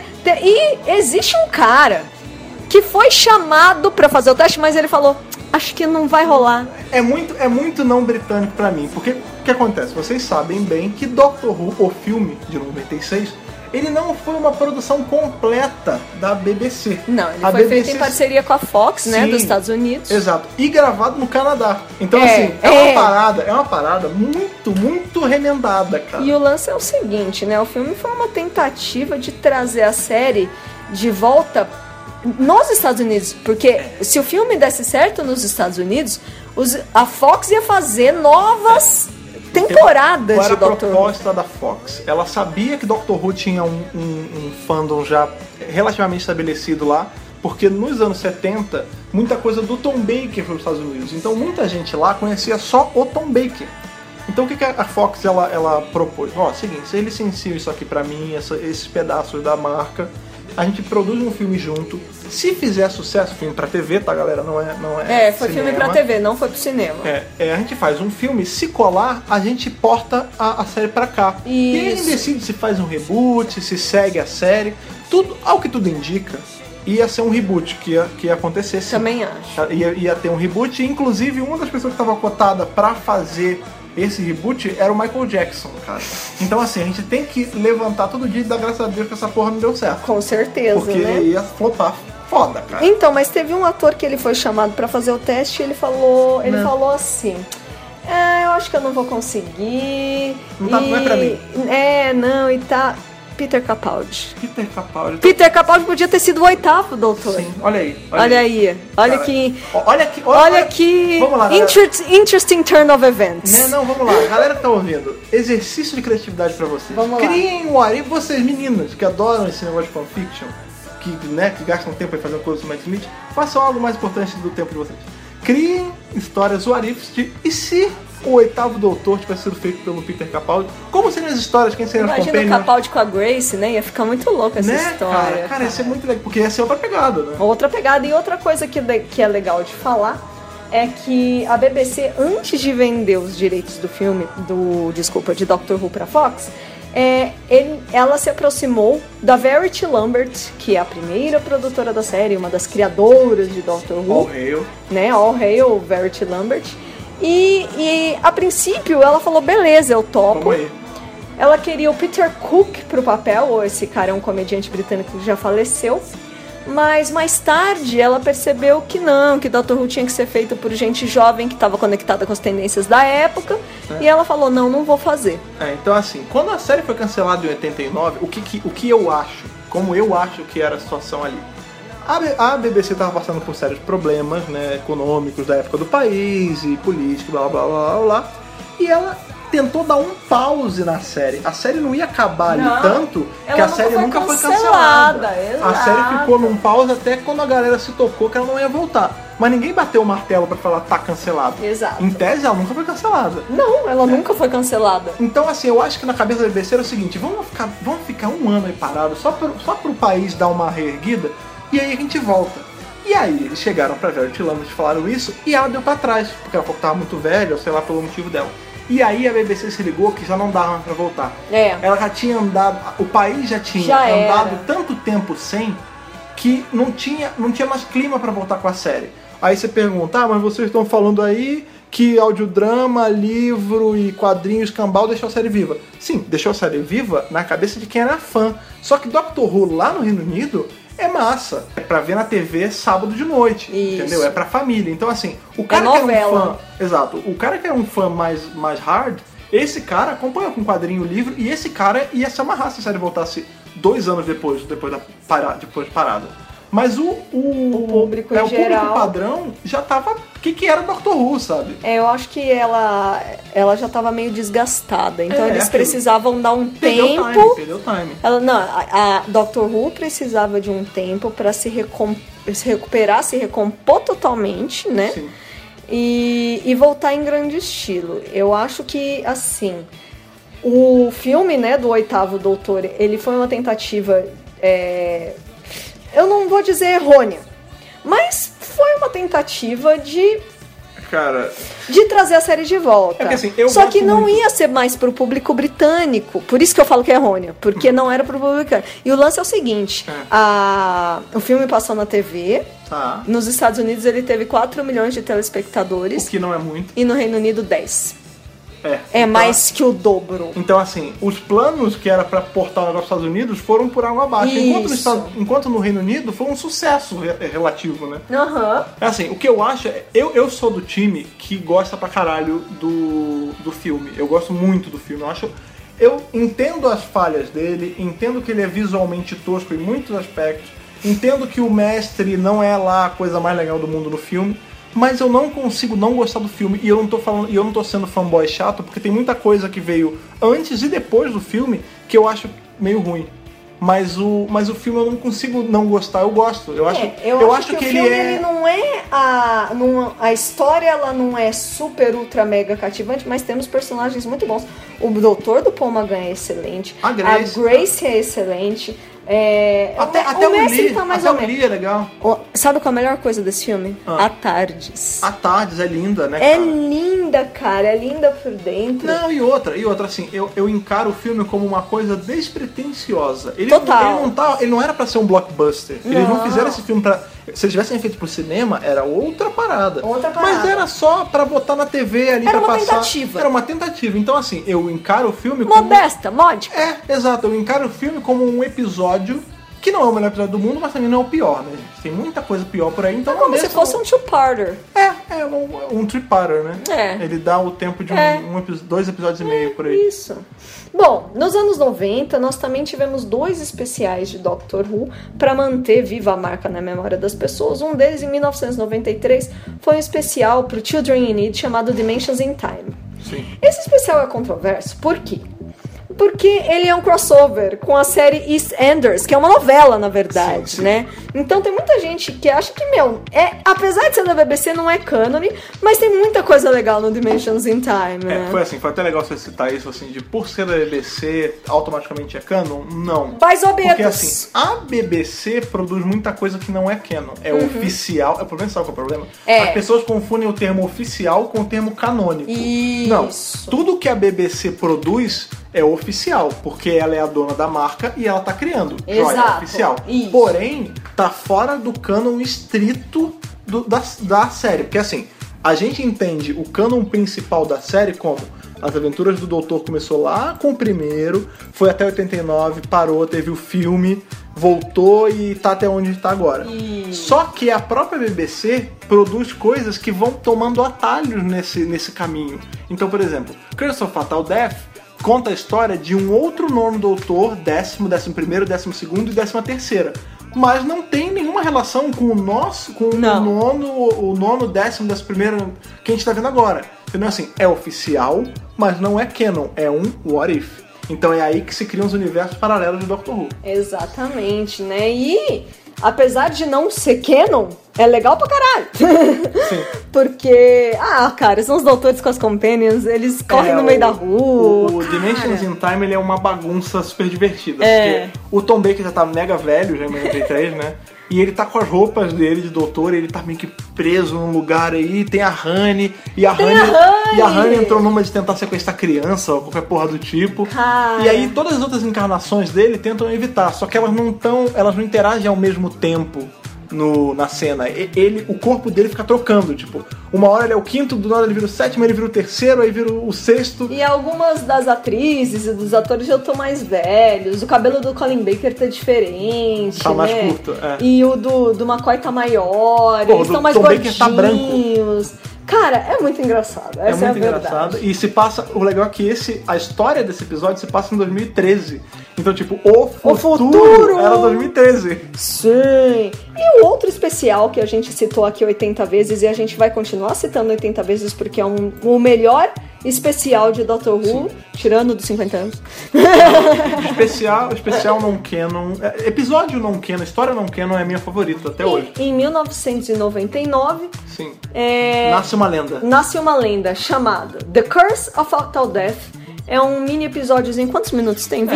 É, não, ele, ele tem o, é, 20, episo- 20 minutos. Ele 20 tem o tempo de um minutos, episódio né? da série clássica. É, e ele é escrito pelo Steven Moffat. Então assim, Moffat já tava as garrinhas dele, já tava ali, já, tava, já tinha escrito livro, É. ele já tinha feito episódio, ele tava dando já a mijadinha dele no canto ali pra marcar o território. E esse episódio faz parte do Comic Relief que a gente tem até hoje, né? Sim, que então, Leaf esse foi criado por quem? Que eu falei lá no começo do podcast? Lenny Harry. Lenny Henry. Então vamos lá, a gente tem o doutor é o Ron Atkinson, é o Mr. Bean. Fazendo o nono doutor, como é falado durante o episódio. Isso, então a gente já teve o filme aí do Paul McGann, então o Ron Atkinson é o nono doutor. É, então entende-se que, né, o, o próprio Moffat deixa isso claro no episódio, que os acontecimentos em Curse of Fatal Death se passam depois do filme. Isso, Porque então- o mestre fala, esse é o nono corpo dele. Isso. A Companion é a Jula Sawala, que é a Companion que seria depois da Ace, que a gente já falou, que fez Absolutely Fabulous. Sim. E aí, é, tem o todo o lance do mestre, né? O mestre é o grande arqui-inimigo o, o, o ali. Mestre, é o lance? O mestre ele, ele tenta contactar o doutor lá porque ele tá planejando a, a vingança mais vingativa dele. De todas. E o doutor chega que é fala, pra acabar com o pra doutor de acabar vez. é. E aí o, o, o doutor fala o seguinte, eu queria até conversar com você porque eu tô querendo me aposentar. Ele, pô, como assim? Não, eu encontrei aqui uma mulher que eu posso chamar de minha, eu amo essa mulher, eu vou casar com Que ela. é a Companion. Que é a Companion, então aí a gente já começa a ver do filme pra cá, a gente começa a ver... Já quebrando o tabu aí, A gente né? começa a ver que o doutor ele pode sim se interessar pela Companion, a gente vê que ele beija a, A Grace. Grace no, no filme, e agora nesse ele vai casar com a Companion, né? É. Ele, não, é o seguinte, eu gosto dessa mulher, eu vou casar com ela e eu vou sentar. Tipo, eu já salvei, eu fiz as contas. Já deu. E eu salvei cada planeta no universo no mínimo três vezes. Então, tipo, tá bom pra mim. Já de deu, boa, já deu. E o mestre fica maluco, e não, você não pode se aposentar, como se faz isso? E ele se junta, né? Ele vai armar o plano dele lá e se junta com o Dalek, eles amarram o doutor e eles vão estão fazendo uma máquina evil do, lá pra destruir tudo. E o doutor nessa acaba que toma uma rajada desse, desse raio e regenera no primeir, na primeira versão que a gente viu na história do décimo doutor. Que não é? era David Tennant, Não, mas era um cara muito famoso na época.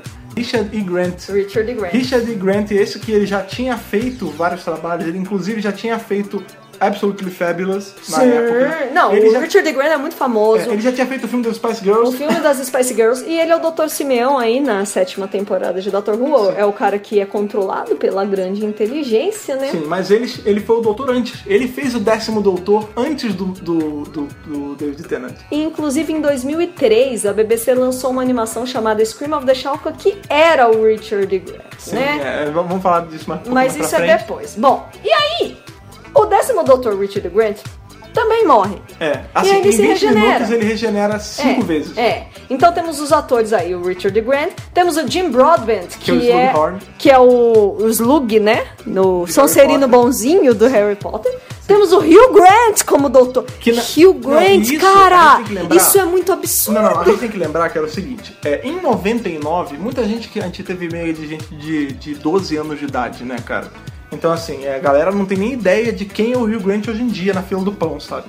O lance é nos anos 90. Não, mas Hugh ele era super grande. Então, Hugh Grant, é por isso que eu tô falando. É. Hugh Grant, em noven- nos anos 90, ele era um nome de peso. Ele, Ele era tava, bambambam. Ele tava nos tops de ator da época e ele era noivo da. da Elizabeth Elizabeth Hurley, cara. Gente, ele fez vários filmes legais. Vocês vão lembrar aí de um lugar chamado Notting Hill com a Julia Roberts. Ah, É, o Hugh Grant, te- é, ele também fez o filme Um Grande Garoto. Ele- gente, ele tem um currículo enorme. Ele é o Hugh Grant, Não, sabe? e assim, e, e o, lance é que na época que ele fez o Doutor em Curse of Fatal Death, ele tava famosão, porque a carreira do, do Hugh Grant foi, foi pro ralo depois que ele se separou da Hurley, porque É. ele tava noivo dela, e na vécada do casamento ele foi pego como prostituta num carro. Horrível. É, não, né? foi horrível. E isso Lamentável. destruiu a carreira do Não, ele nunca mais conseguiu papel bom. Por isso que Ele, ninguém lembra dele hoje. ele virou persona não grata mesmo em Não. Hollywood. Mas apesar disso, né, é, ele é um ator que foi apontado pra, pra interpretar o nono doutor quando, quando rolou o reboot em 2005. É, nós falamos mais sobre a história do Nono Doutor no nosso videocast, você vai poder ver, a vai deixar o link aqui na descrição,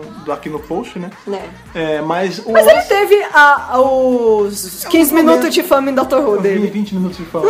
Ele, na verdade, ele deve ter tido um, um dois minutos. É, ele aparece fama. super pouquinho. E aí no fim do episódio, quem vira o doutor final é a Joanna Lumley. Joanna Lumley, essa que lá no Reino Unido era famosaça, porque ela tinha feito uma série chamada The New Avengers de espionagem. Não confundir com os Vingadores da Marvel. Não, não, não. Era uma série de espionagem que seguia os modelos de James Bond chamada The Avengers. Essa, teve uma, essa série teve uma segunda fase chamada The New Avengers.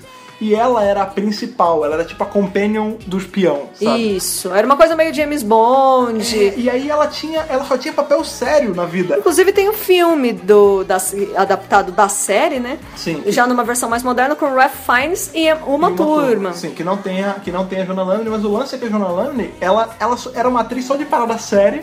E aí, quando chegou nos anos 90, ela entrou numa de fazer Desbundou, o velho. Fabulous. Desbundou. E ela virou a mulher de comédia lá. Total. Foda, cara. Bom, primeiro que em Absolutely Fabulous, que eu acho que hoje é o papel mais famoso dela, né? Sim, que sem é o dúvida. New Avengers e o Abby Fab. É, ela faz uma mulher velha, louca, drogada, é- ex-modelo, é decadente.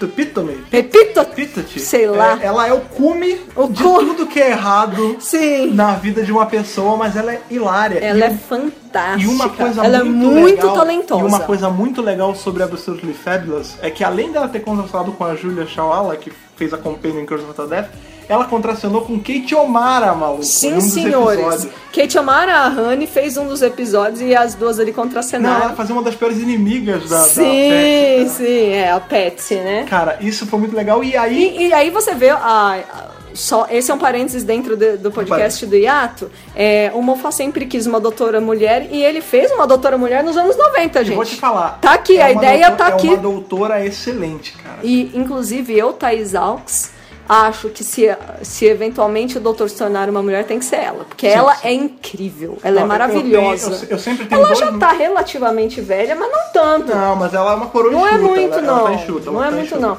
Não, e não só enxuta, como ela, ela continua muito talentosa, ela é incrível. Gente, 68 anos. Tá, tá nova, tá Tá, relativamente nova. E ela é super conservada. ela- Cara, ela é incrível. É, eu acho isso.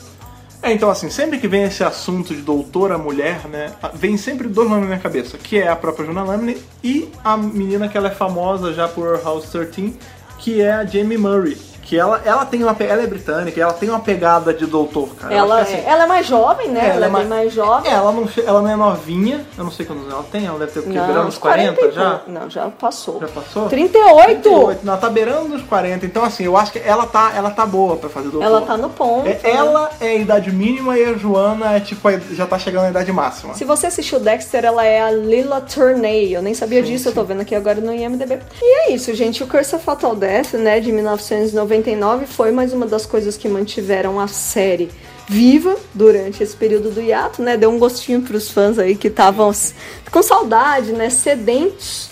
E aí, Lembrando que isso, o Curse of Fatal Death Ah. foi ao ar em 99 durante um Comic Relief. É. Era um dia especial do ano. Não, e aquilo, né? É uma coisa que, em termos de cânone, realmente não deve ser levada a sério. Em nenhum momento as pessoas que assistiram o Curse of Fatal Death na época acharam que o Dr. Who ia voltar ou que algum daqueles atores ia ser o Doutor se eventualmente a série voltasse. Sim, porém- É- Era aquela pegada de Cacete Planeta É, mesmo. é. Só que, porém, alguns anos depois, não muitos anos depois, em 2003, ou seja, quatro anos depois, E exatamente no, aniver- no aniversário de 40 anos de Quando Dr. o Dr. Who. Who fez 40 anos, ou seja, lá em 23 de novembro né, de, De 2003. a BBC ela começou a fazer coisinhas para comemorar esse, esse aniversário. Isso. Então, pela BBCI, que era o site, né, a BBC Internet, É. sei lá, é, foram lançados alguns especiais que você via online, lá em 2003, É. no advento da internet. Nunca foram televisionados. É, nunca foram televisionados. Um deles era o Death Coming to Time, que era, que era uma história com o sétimo doutor e com a Ace, que seguia mais ou menos o que seria um dos episódios. Lá em 89, lembra quando a série foi cancelada? Em 90 ia ter a, temporada, né? A 27. Uma dessas histórias foi adaptada para esse negócio chamado Death's Coming to Time, que saiu lá em 2001, na verdade. Entre 2001 e 2002 ele é dividido em vários pedacinhos. E era uma animação, tá, gente? Todos esses episódiozinhos que iam pra BBC I, né? I, no caso, aqui lá é I, Sim. é, eram em forma de animação. É, na verdade... Isso, era- isso é eram- ótimo, né? Porque abre precedente pra você fazer o que você quiser, você não depende do ator. Assim, eu assisti já e eu vou falar, não é muito bom.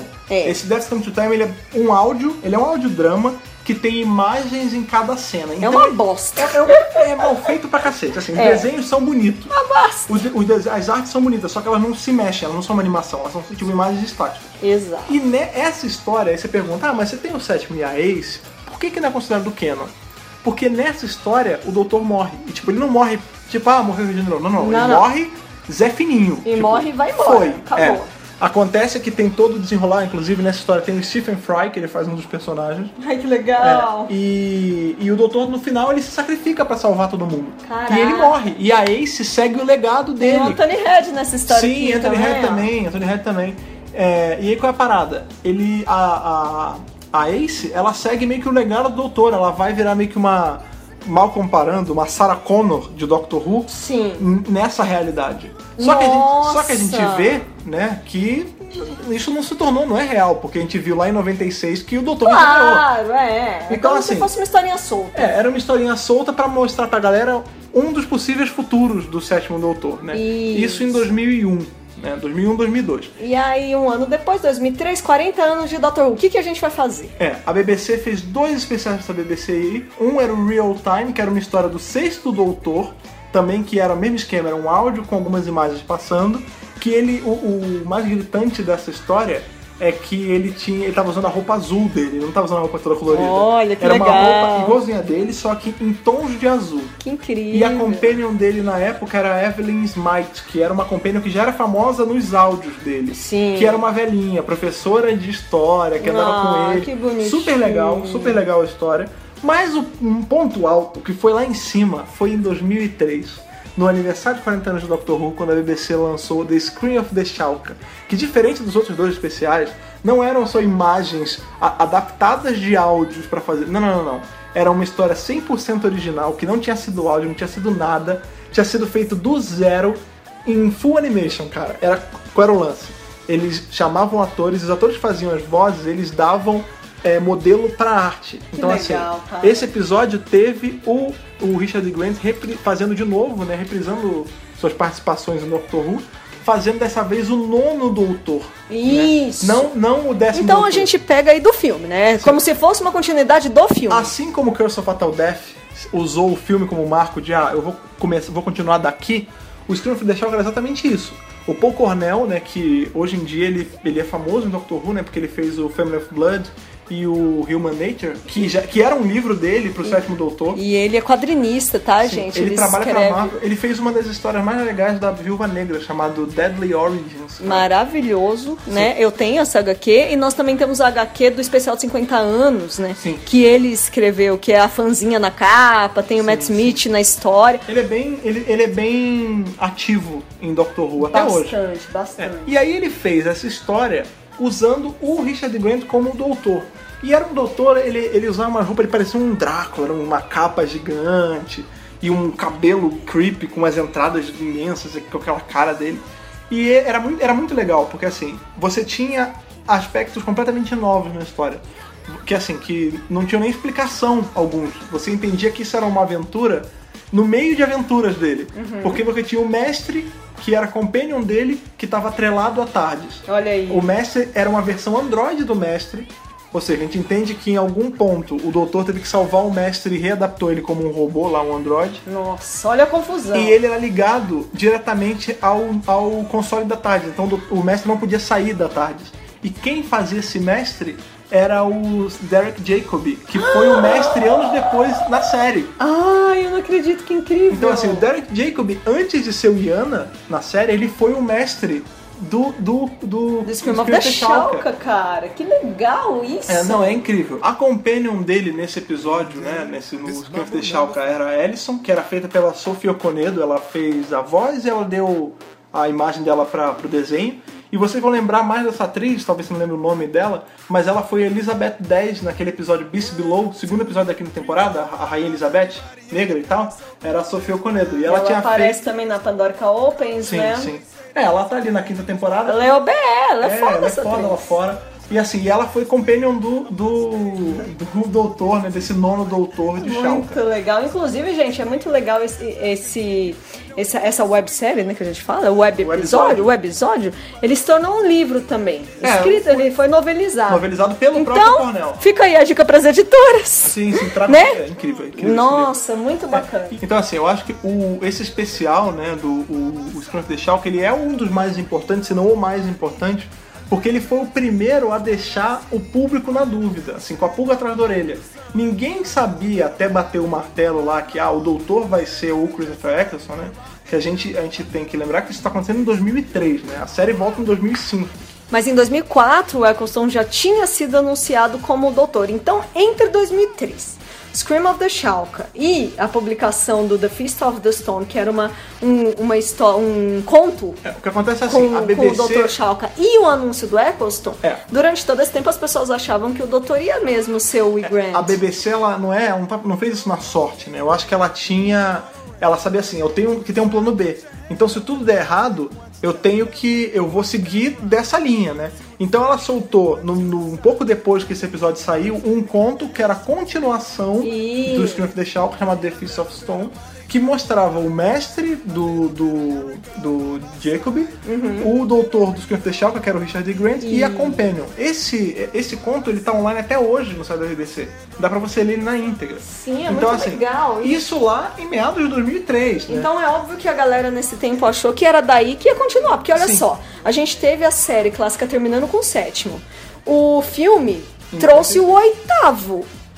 Né, com carimbo de oficial da BBC. Aí veio o Scream of the Shalka, com carimbo oficial da BBC, falando que o Grant era o nono. É. Então o que, que E todo mundo depois é uma achava? história de continuação, né? Que o Grant ia ser o nono doutor. Essa dúvida ficou por um ano Não, se na cabeça duvidar- do pessoal. É, porque assim, isso em 2003. Em 2004 foi anunciado pela BBC que Doctor Who ia voltar e aí a galera entrou no frenesi de caralho, Ih, agora, agora vai, agora vai, nossa. Só que ninguém sabia quem era o doutor. Então as pessoas assumiram, bem, se eles, eles avisaram um ano de, pouco depois né, de sair dois episódios, né, duas histórias com o mesmo doutor, vai ser esse cara. Bom, então, Screen of the Shalka, ele foi ao ar, né, no aniversário de 40 anos de Doctor Who, isso aí em novembro de 2003. Quando foi abril de 2004, a BBC vem e anuncia que o Eccleston vai ser o nono doutor. Sim. Então, quer dizer, a galera ficou cinco meses aí achando que o E. Grant era o nono doutor, Pois é. achando que ele ia, ia Não, tomar até, o... até ele ser anunciado, você vê é, que tiver, a gente sempre fala os elementos né, que mantiveram a série viva e um deles é a Doctor Who Magazine, né? A Sim. Doctor Who Magazine, ela tinha capas escrito tipo é, E. Grant, he's the new Doctor. Então assim,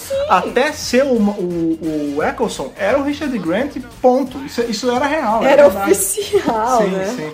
E aí foi anunciado que o T. Davis ia voltar com a série, que ia ter uma repaginada e que o Eccleston ia ser o novo doutor. E aí, E aí o hiato já acaba, né? é, aí já é o começo do fim do hiato, Pois né? é, no começo do fim. Mas eu acho que tem, se tem uma coisa que a, gente, que a gente ainda não chegou a tocar aqui no podcast, mas que é de uma importância absurda em Doctor Who, são os quadrinhos do Doctor Who. Oh. Que eu acho que assim como a série, como a série de TV, eles têm uma história mega confusa, né? Porque passou por várias empresas e por Várias fases, formatos. é. É, o lance é o seguinte: as primeiras histórias de quadrinhos de Doctor Who são dos anos 60. Sim. Só que não eram bem. Quer dizer, é, mas não é. Por que, que a gente não conta? Porque eram publicadas em revistas de televisão, é, TV Comic, entre É, outras. essa TV Comic, eu já tive a oportunidade de pegar umas online pra ler, ela era mal comparando, talvez a galera dos anos 80, 90 lembre direitinho com a gente, com a revista Herói. Você Lembra da Ah, revista Herói? sim, Que ela claro, era meio claro. que um apanhado de todas as coisas que tinham na TV de super-herói na época, Aham. uma revista só. Entendi. A, a TV Comic, que depois virou TV Action, era a mesma coisa. Entendi. Eram, tudo que passava na TV tinham quadrinhos nessa revista. E aí eram os, os doutores, os três primeiros doutores lá, só que eram com companions diferentes. Eram meio que histórias paralelas, Não, o que acontece né? era o seguinte, Doctor não, Who- não fazia parte da continuidade da série. É, não, o que acontece é assim, o problema, assim, né, entre aspas, com Doctor Who é que muita coisa é, é- tem licenças separadas, né? Por exemplo, o Dalek não é a mesma licença de Doctor Who. É, quem criou o Dalek foi o Terry Nation, né? Não foi o Cine Newman e a Vert Lambert. Então, quando você. Toda vez que você pega um produto de Dr. Who, tá lá Dr. Who por BBC. Daleks por- por Terry Nation. Então acontece, quando a BBC licenciou a marca pra TV Action barra TV Comic, Uhum. a- elas, eles tinham direito só do Doutor, da Tardes e de um elemento ou outro. Olha, então que assim, eles não legal. podiam usar Dalek. Então eles criaram Outras um histórias, robô. né? Não, eles criaram um robô que era, era assustador pra caralho, que era monstruoso, era genocida e tal, mas que não era um Dalek. Que legal. Entendeu? Ele não podia usar as companions, então o Não. doutor não tinha a, a Susan, ele tinha outros dois netos, que era o John e a Gillian. Isso, era toda diferente, né? As histórias e tudo mais. E até que nos anos 70, em 1979, Uhum. a Marvel UK começou a produzir uma revista chamada Doctor Who Weekly, que eventualmente virou Doctor Who Monthly, e hoje ela é conhecida como a Doctor Who Magazine. Por isso que quando você, você pega, né? Hoje a gente publicou lá, a Doctor Magazine tá no número 400 e lá vai cacetado, porque ela começou em 79, né? Sim, é, o que acontece é que assim, antes da Marvel, que assim, a Marvel pegou para fazer e começou a fazer o que hoje é Doctor Who Magazine, mas ela fez também quadrinhos soltos. Sim. Porque Doctor Who até começar a ter quadrinhos só de Doctor Who, ele entrava nos mix loucaço, tipo, na, no TV Action tinha muito isso. Ele no mix tinha Tom e Jerry, Popeye e Doctor Who, sabe, na mesma Nada parada. a ver, É, né? Aí quando entrou na, na mão da Marvel, ela vinha nos mix que tinha Quarteto Fantástico, Incrível Hulk, Doctor Who e Death Head, que era um personagem criado lá na meio que europeu, né? Entendi. Tanto que esse personagem, o Death Head, ele é um personagem crossover do universo da Marvel e do universo do Doctor Who. Que legal. Porque ele, ele saía no mesmo mix que o Doctor Who, né, na época do sétimo Doutor, Aham. só que ele não fazia muito sucesso. Então o que eles fizeram? Eles socaram o Death Head numa história do Doutor. O Doutor tem toda uma, uma aventura com ele, meio que servindo de companion. E aí no, no último no último momento dessa história, no último capítulo dela, o doutor materializa a tarde em cima do edifício Baxter, que é o edifício do, do Quarteto Fantástico, e deixa o Death Head lá, falar o seguinte, vou te deixar aqui e vou voltar a fazer o que eu tava fazendo. Ele, ah, beleza. Então Que assim, legal. o doutor já teve no universo da Marvel. Sim. Canonicamente. Canonicamente, inclusive, ó, alguns nomes que escreveram histórias de Doctor Who, vamos ver se vocês que são fãs de quadrinhos conhecem. Alan Moore, Sim, já, já deu. Dave Gibbons, Sim. Mike McCarran e John Ridway, entre Assim, te- outros. te- teve muita gente. A gente, inclusive, tem, Muito a gente tem um encadernado gigante, maior que uma Do bíblia. David Gibbons. Do David Gibbons, só com as histórias dele, cara. Do De- quarto e do quinto doutor. É, do, na verdade, do Quinto Doutor ele tem uma história só. É. Resto é só do quarto doutor. Então, assim, é, essa coisa do, de Doctor Who em quadrinhos, então, ela já existia desde os anos 70, ela veio passando para os anos 70, sempre acompanhou, né? Sim, sim. Enquanto a série estava passando, sempre teve quadrinho também. É, e aí, quando a Marvel pegou o Doctor Who, ela primeiro botou ele nesse mix, dava certo, mas não era o que o Doctor Who merecia, né? E aí ela ganhou a Doctor Who Weekly, que era só de Doctor Só Who. Doctor Who. E aí era foda, porque a galera na época foi loucura, porque tinha editorial e tinha quadrinho no meio. Isso, então o lance era o seguinte: você, ao mesmo tempo que você tinha o quadrinho, você também tinha né, reportagens, notícias, notas de bastidores. Fotos nunca antes vistas. É, era muito Tanto- legal. É, tanto que é o que acontece até hoje, Não, né? É o que formato da Dr. Who Magazine. Tem foto da série clássica que você não acha na internet se você não, Não. pegar o- as scans das revistas. É muito você precisa legal. da revista pra poder ver algumas coisas. Sim, é muito bacana, né? Inclusive, muita coisa que a gente aprendeu sobre o hiato, a gente aprendeu lendo a revista. Exatamente. É, nos anos 90, a Marvel vendeu a publicação para Panini. Sim. Olha aí, olha aí a nossa amiga Panini. Que- Panini, A Panini UK. abre teu olho, Panini. Você tá... Panini, pra quem não sabe, é uma, é uma empresa italiana de revistas, né? Panini. Panini, tutti. E a Panini UK que começou a tomar conta de Doctor Who depois. Isso, então ela não é mais da Marvel, né? Ela agora faz parte da Panini. Até hoje ela é publicada, tá? Pela Panini UK, a Então, Dr. Who assim, Magazine. não estou dando esperanças pra ninguém. Mas, cara, Panini, fala com a galera lá de lá, tá com vocês. Agiliza aí pra Tá gente. na mão de vocês. Ajuda a gente a ajudar vocês, pelo amor de Exato. Deus. E aí você vê, né, que a- as, as revistas elas misturam um pouco de notícia e os quadrinhos, No né? meio, é. É, é bem bacana e é o formato que a gente tem das revistas até hoje.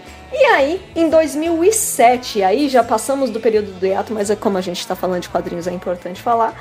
A IDW compra os direitos de Doctor Who e aí ela começa a publicar as histórias da série moderna, né? Sim, é, antes da... da- E da Cosca também. Sim, antes da tomada da IDW... É, é- é seguida- diferente da Big Finish que só tem os direitos da clássica. Sim, os a IDW tem tudo. É, o que acontece, hoje em dia não tem mais, né? A IDW já perdeu os direitos do Doctor Who e isso passou pra... Agora tá pra na Titan, Comics. né? Desde o ano passado, então 2007 a 2014, ficou na IDW. É, então o que, que acontece? Antes da IDW pe- pegar os direitos, ainda durante o hiato, é, existiam quadrinhos que eram só quadrinhos, né? Eram vendidos com quadrinhos, e os quadrinhos da Doctor Who Magazine.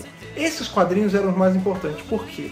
Porque com a chegada do filme, começaram a ser feitas histórias do Paul Magan ali.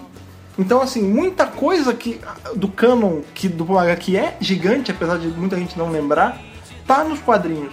Tanto que a regeneração do Magan quase aconteceu nos quadrinhos. Pra você ver a importância da revista pra É, série. A, a história foi, foi literalmente assim. É, o pessoal do processo criativo do quadrinho tava lá no estúdio deles e eles receberam uma ligação, isso de novo, lá em 2004, quando anunciaram que a série ia voltar, todo mundo já tava Isso. sabendo, eles receberam uma ligação de ninguém menos que o Russell T. Davis e o cara falou, ó, é o seguinte, meu nome é Russell, tá? Sou eu que tô tomando conta do Doctor Who, sou fã pra cacete do lance de vocês, das histórias que vocês fazem. Vamos fazer uma ação conjunta? Vamos. Vamos regenerar o doutor na revista de vocês? Olha aí. E aí os caras, porra, é uma Surtaram. coisa nunca vista, né? É. Porque você nunca tinha visto o doutor regenerar sem ser em tela. Porque É. Uhum. tinha na série e no filme, mas em quadrinho, ninguém tinha ousado fazer isso Exato. ainda, né? E aí, eles falaram, não, ótimo, vamos, vamos aí. Toparam na hora, óbvio. né? Fizeram a Óbvio. história inteira, chegou a ser desenhada a, a imagem com o doutor regenerando, ou seja, a gente tem uma imagem do Christopher Eccleston com a roupa... Em quadrinho. Em quadrinho, Inclusive, com a roupa gente. do, do, do Magan. Se vocês acompanham o Instagram, tá lá a imagem, Sim, viu? sim. Ele com a roupa do Magan, é, deitado assim, com a Companion olhando pra ele. Né? Então Muito assim, ele ia legal. regenerando o quadrinho. Só que qual foi o problema? Da onde surgiu a treta? Porque isso não aconteceu no quadrinho. Segundo a BBC, segundo o processo criativo da série, eles queriam que o nono doutor tivesse só a Rose de Companion para a relação dele ser especial, ser uma coisa do tipo que única. E além disso, para que o público que estivesse assistindo a TV começasse a pegar a história dali, não precisar ler o quadrinho antes É, para saber, é né? eu Como, como eles conheceram, Sim, né? É o que eu sempre falo. O quadrinho, o, aliás, a série de Doctor Who, né, Rose, quando, quando assim que voltou, teve muito carinho ali. Foi feito Oh. com muito esmero para você não ter que ter tido, ter, ter visto outras coisas, você entender dali. É, sem precisar ter passado por tudo que o hiato produziu. É, né? E aí o que, que o Russ falou? Não, é o seguinte, tá legal, gostei, mas não quero essa companion de vocês na hora não. Dá um jeito de matar ela, de botar ela pra escanteio, porque ele só vai poder ter a Rose. É. E o pessoal do outro lado, com o quadrinho, falou, olha, é o seguinte, não dá, cara, a Destry ela tá com oitava há mó tempão, a gente vai estar É. destruindo o, o- a sensação especial que as pessoas tinham quando liam a história dela. Sim. Então assim, não dá pra fazer. Ah, não dá pra fazer, não dá pra fazer, e acabou que não foi feito, É. mas temos as imagens aí. Nós temos as imagens, vocês tá no Instagram, a gente coloca aqui para vocês verem também. Sim. E, e, bom, quadrinho é agora, hoje em dia. A licença tava com a IDW, lançou Foi toda, pra- toda uma coleção Sim. entre clássico e moderno, inclusive foi, foram eles que lançaram o crossover com Star Trek, né, o Assimilation Sim, 2. sim, sim. E desde o ano passado estamos tendo aí pela Titan Comics os lançamentos do- dos doutores 10, 11 e 12 e esse ano tá começando do nono. Sim, e Tudo eles pela Titan. e eles anunciaram que vão fazer dos outros doutores também. Sim, Porque, mais assim, pra as- frente, é, as né? histórias do nono elas vão servir pra tapar o buraco do hiato das histórias do 9, do 10, 11 e 12. E Vai ter um momento em que eles vão descansar e eles vão fazer só histórias do 9. Então vão ser tipo três, duas, duas três edições e depois volta. Ela vai ser um tapa-buraco. E tal qual tudo que acontece no hiato, que aconteceu no hiato, né? Nós temos nos quadrinhos também novos companions. O décimo doutor tem uma companion nova, o décimo primeiro também. E o décimo segundo tá com a Clara ainda, né? Que acho que eles não querem dar uma nova companion pra ele ainda, porque não apareceu na série. Sim. Mas eu acho que a riqueza é, de todos esses materiais está em novas aventuras, em novos personagens e o doutor fazendo coisas novas também, né? Eu sei que isso não faz parte do hiato, mas é, É só para é puxar citar. para puxar esse gancho, a gente é, fez o nosso clube do livro né, lá na na Livraria Cultura? na Livraria Cultura, na, na loja da Companhia das Letras, e a gente viu que no Mortalha da Lamentação, aí da Soma de Letras, a gente tem uma cena que entra pro cânone por causa do livro, né? É, que é a cena do velório, do enterro do brigadeiro. Então, Bonita, todas essas. bonita Lindo, eu cacete. chorei, eu chorei. Não, não? tem como não se emocionar. Então, o legal de todos esses materiais é que eles são oficiais, eles são produzidos por gente que está envolvida, né, com a produção de Doctor Who e eles acrescentam, né, eles, eles enriquecem o canon da série. A gente tem também uma aventura inédita do, do Doutor Guerreiro em livro, que é o Engines of War. Então acho que, cara, você ficar limitado só ao que rola na TV, É. apesar de ser legal só o que rola na TV, tem muita coisa é além. que assim, o que rola na TV é o arroz com feijão. O resto, tipo a batata frita, o bife, o estrogonofe, você o ketchup, né? Ketchup, arroz e feijão?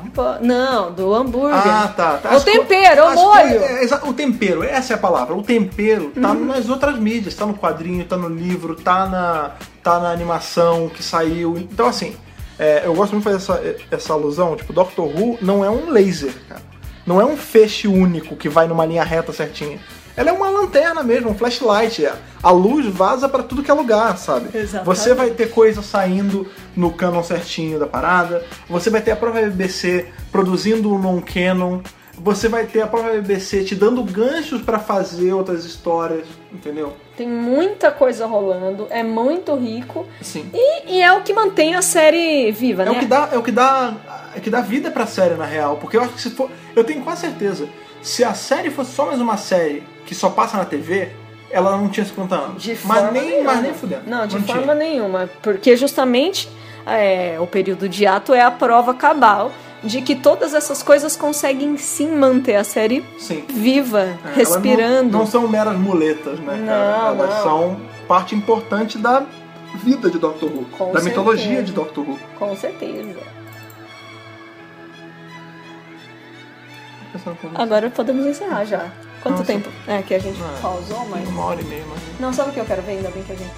E assim, a gente tem que lembrar, né, que a- isso é outra prova, né, que o Arthur trouxe, que o que deixa Doctor Who vivo, além das coisas que são produzidas, são os fãs, cara. Claro! É o poder do fã. Claro, tipo, é não é só a. BBC que, que, que leva os louros porque deixou a série viva. Não, se não fosse por conta de um fã mega modesto lá atrás chamado Nicholas Briggs, que levantou da cadeira, juntou com uma galera e começou a, a vender por debaixo do pano fitinha com história, pô, não tinha Doctor Who hoje. É. Se não fosse por cara que nem o Paul Henley, né, que nunca chegou a desenhar pra Doctor Who, mas que desenhou uma porrada de fan, assim, nunca oficialmente, né? Ele desenhou uma porrada de fanart e isso ajudou a manter a série viva. Ou o Paul Cornell, ou, sabe, N nomes. E eu vou além, gente. Eu acho que o poder do fã ele extrapola essa galera que trabalha com Dr. Who. A gente aqui no Brasil, a gente também tem esse poder. Sim. Ou vocês acham que o fato de vocês curtirem, participarem de eventos, compartilhar coisas, fazer fanfiction, to- toda essa A BBC tá produção, vendo. a BBC tá vendo e é isso que mantém a série viva. O Moffat, ele, ele fala em entrevista, ele fala, olha, nossa a nossa audiência internacional ela só tem aumentado. Eles estão sabendo, eles sabem, eles estão de olho e é por isso que chega coisa aqui. Eu é por isso que o especial de, é, de 50 anos passou no cinema, é por isso que a gente teve o Arturo, o Mark Gates e todos os, os livros, os DVD, tudo isso. A. Igor Moz É, agora exato. trazendo as miniaturas. Exato. Eu vou além. A- ela não só vê é, como ela vê o Brasil com outros olhos já. Claro, a gente não pode chegar e falar, ah, não, é que nem Estados Unidos. Não, não é. Óbvio que não é. Mas dos países da Sul América, pa- países que não estão no- ali no, no- na rota E natural ainda, de que não Doctor Who, falam inglês. né? Exato, por exemplo, você vê a World Tour, ela não, ela não passou por Argentina, Peru, são países aqui do, do nosso lado. Ela Exato. veio só no Brasil, cara. Então Exato. assim, e a gente fala porque a gente é amigo de gente lá de dentro da BBC, de área de marketing, e eles falam, não, o Brasil é um dos mercados mais fortes que a Com tem. potencial maior. É um, é um dos que tem o maior potencial, cara. Então, gente, é, quando a gente fala, a gente brinca, né? É, influencia um amiguinho, faça ele assistir a série também. Cara, isso é, é- é positivo, entendeu? É, é para crescer mesmo. Pensa que cada pessoa que você mostra Doctor Who mostra pra mais duas pessoas, que vai mostrar E que mais vai duas pessoas. crescendo. E, assim, E o vai canal abrindo as cresce. portas, Sim, né? E aí. cara, Mantém a série cada vez mais viva. Ó, a gente viu nesses últimos anos, né? Eu tive a oportunidade de ver Doctor Who ser nada aqui no Brasil pra- e Nossa, conseguir quando ver. a gente começou Porra, a gostar de Doctor Em Who. 2008, maluco. Doctor É. Who não era nada. Eu comecei a assistir em 2010 e já não tinha quase ninguém. Quando eu criei o Doctor Who Brasil, quando a gente bateu mil likes, eu fiquei muito impressionada. E hoje a gente bate mil likes em três semanas. Porque, é, porque eu pensei assim, gente, como assim? Tem mil pessoas no Brasil que gostam de Doctor Who. E aí a gente viu ela, ela crescendo, ser exibida na cultura e to, todas as coisas que a gente vê hoje, a gente quase não acredita. E, E eu, é e, e eu acho que é o tipo de coisa que a Verity Lambert, se estivesse viva, ela também não acreditaria. Sim, sabe? não, os próprios atores não, não acreditam. A gente tem a Tati, nossa amiga lá que mora no Reino Unido, Uhum. Que ela vira e mexe, encontra com eles em convenção e tal. E quando ela chegou e falou, olha, é, eu sou do Brasil, tenho. Você tem fã no Brasil? Os caras O- o ficam Colin muito Baker impressionados. Caralho, tem um fã no Brasil. No Brasil, não. No Brasil não tem. Ah, tem no Brasil. Ele, caramba, tem fã no Brasil. É, Entendeu? ela falou pro Peter Davidson isso, né? É. E o Nuno Teodoro, ele fez uma matéria pra gente aí contando como foram as comemorações de 50 Outro anos nosso em. Londres, né? Ele mora em Dublin. E ele, fa- ele virou pro Colin Baker e ele falou assim: Você tem fãs no Brasil? Aí o Colin Baker virou pro Davidson e falou: Eu tenho fã no Brasil, tá pensando o quê? Eles ficam felizes, Não, e a né? gente vê, tipo, de novo, eu vi Doctor Who ser nada aqui no Brasil e eu consegui ver é, a BBC dando um espaço especial pra Doctor Who na primeira com gigante que a gente teve aqui. A pra Comic CCXP, Con né? Experience. A gente teve a tarde que bombou, tinha fila, tinha Não. hora que tinha, o stand tinha que ficar fechado. Não, eles botaram. E vendeu pra, Eles que nem água, eu fui né? trabalhar com eles, eles me chamaram pra tomar conta lá do stand pra eles, e cara, Uhum. é assim, eu vi, é isso que eu tô falando, eu, eu tenho que fechar o stand de tanta gente que tinha. Eu vi o segurança da Comic Con vir bater no meu ombro, porque os fãs de Doctor Who estavam travando a passagem da Comic Con. E pra quem achava, né, que mil, mil likes era muito. Exato, exato. é- Não, vi- A gente tá mantendo a série viva, vi cada um de nós. McCoy, eu vi Sylvester McCoy e vi pra Brasil Comic Con. Tudo bem, ele tem a, a parcela por causa do Hobbit? Tem. Mas, maluco, a gente viu lá. A gente Ah, tem um mas no dia era isso. mais Doctor Who. Todo mundo só queria ouvir de Doctor Who. Com então, certeza. assim, Doctor Who hoje já, já tá instaurado aqui no Brasil. Tá tomando força a cada dia que passa. De novo, tá só falando, ela demorou um ano pra chegar a mil likes.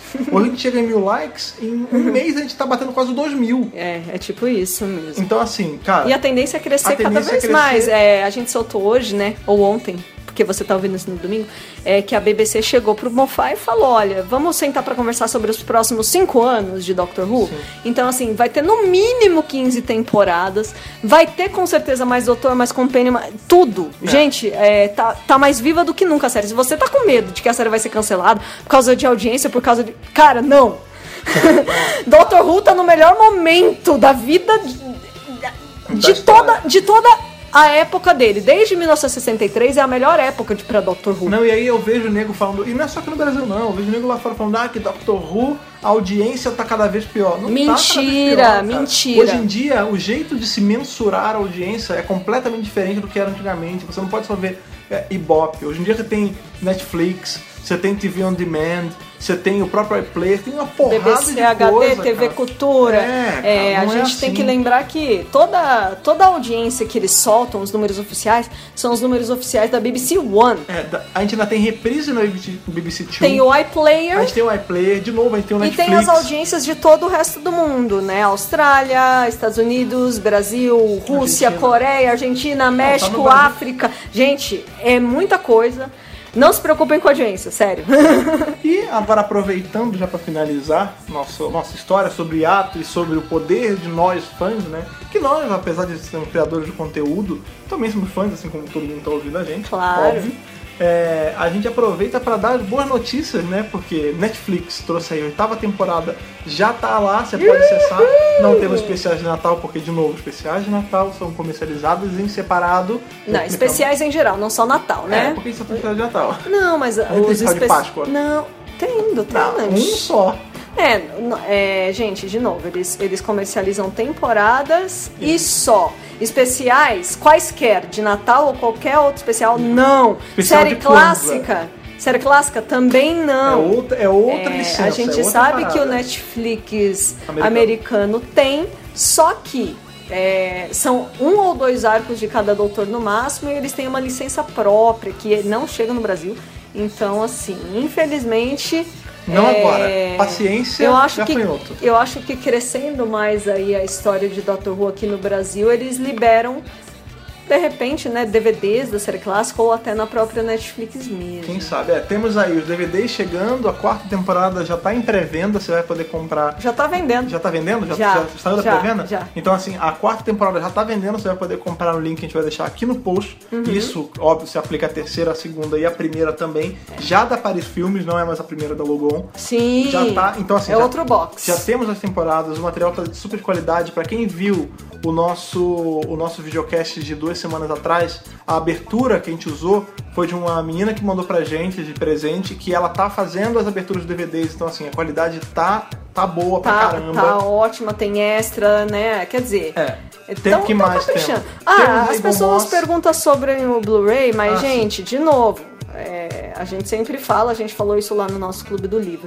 O Blu-ray é uma coisa que a- é, as empresas preferem testar primeiro com DVD pra depois lançarem o Blu-ray. A gente também tá esperando Blu- Blu-ray, tá, gente? É, não, as É. pessoas acham que a gente não fica indignado com algumas coisas só porque a gente tá nesse meio. Não, e às vezes as pessoas acham que a gente sabe a resposta de tudo. A gente não sabe, É, a gente tipo, vai procurar a gente- também, Sim, né? a gente busca. A diferença é que a gente tem mais contatos com É. vocês, só essa. Não, mas por exemplo, ah, por que, que não lançaram Blu-ray? Olha, gente, É a questão gente só pode. de venda. A gente só pode supor que é isso, né? A gente Não, não, é- tem como, é como questão de marketing, é decidir. questão de, de analisar público. Você não vai soltar Blu-ray para não empacar Blu-ray porque é mais caro Claro. produzir. Simples. Exato. Então, assim, temos DVDs que vocês vão poder comprar. Vamos lembrar mais uma vez para vocês da, do esquema que a gente conseguiu fazer com a Eagle Moss. A Eagle Moss tá trazendo as, Isso as é figurines bem pra cá. legal. É, ela não tá indo pra banca assim como Marvel DC e Senhor dos Anéis ainda. Eles estão lançando a primeira wave de figures na internet, só em pacotes fechados com, as- com de 5 ou de 10 figures e vendendo bem vai pra banca. O que, que nós conseguimos fazer para ajudar vocês? A gente chegou pra, a Igor chegou pra gente, né? Falou que viu que a gente é muito fã e queria ajudar a galera a comprar essas coisas. E que sabe que não é barato, porque vem muita coisa. Você ganha, né? Você compra 10 figures, uma base e cada figure vem com uma revista. Então assim, é muita coisa que vem. E é um material muito bacana.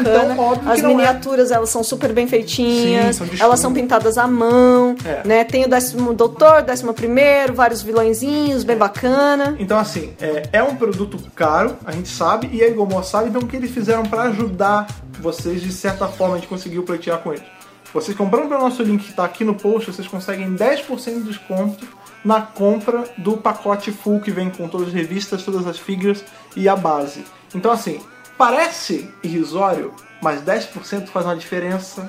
Quando o valor é alto, 10% é 10% bastante. faz uma diferença, meu E não amigo. só isso, eu acho que é, é mostrar a força que o Brasil tem, entendeu? A, a gente acabou de falar, na CCXP, na Comic Con Experience, a gente tinha o stand de Doctor Who e as coisas não estavam baratas, mas as pessoas É. compraram mesmo assim. A gente sabe que é caro, a gente também se machuca muito com o preço das coisas de Doctor Who, mas a gente tem que dar graças a Deus que estão chegando coisas aqui, que tem coisa na Livraria Cultura, que tem coisa em outras livrarias, que a Igomos está trazendo, E entendeu? é trabalho e é uma coisa de grão em grão, né? Não é, as pessoas não podem esperar que vão chegar action figures e sets e Blu-rays e tudo de uma vez. É. É, de pouco. É, a gente tem que colocar um pouco o pé no chão e ver que ainda é Brasil, né? Pensa que, a- que a- o Reino Unido ficou 16 anos sem série, só comprando livrinho. Então, assim, É. quiçá a gente que tá com a série há menos de 10 anos. Na verdade, nós somos hoje, no Brasil, mais afortunados do que aqueles que viveram o o hiato. aqui. Hiato, exato, exato. Por mais que eles Porque a gente pelo casa- menos tem série nova, tem. Sabe, toda essa discussão que a gente tem de spoiler, de o que, que vai acontecer e teorias, eles não tinham. Sim.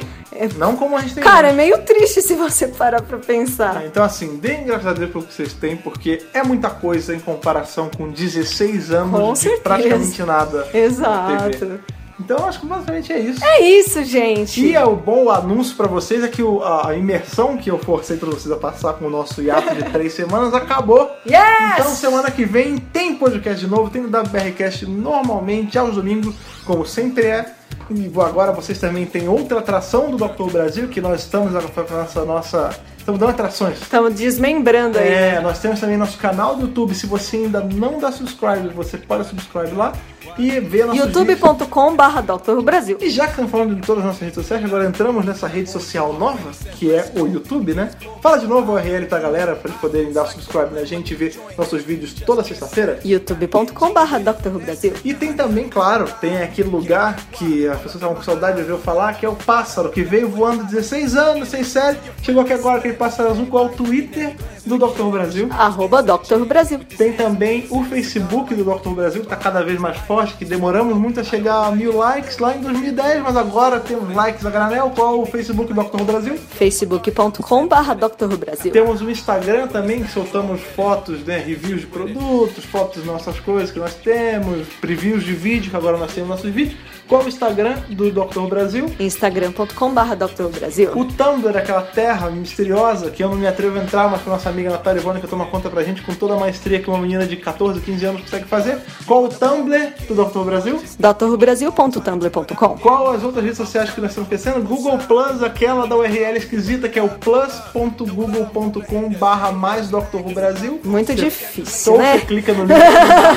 e claro, para fechar, temos o app, o app do Dr. Who Brasil, que você é só você entrar no app.vc barra Dr. Who Brasil ou clicar no link aqui embaixo, você pode baixar ele pro seu iOS, Android, Firefox OS E o ou legal do, aí do, do nosso app é que você consegue ouvir o nosso podcast diretamente de lá. Sim, e ver os vídeos diretamente lá também, que agora nós já Também. indexamos o, o- o nosso, o nosso canal do YouTube lá.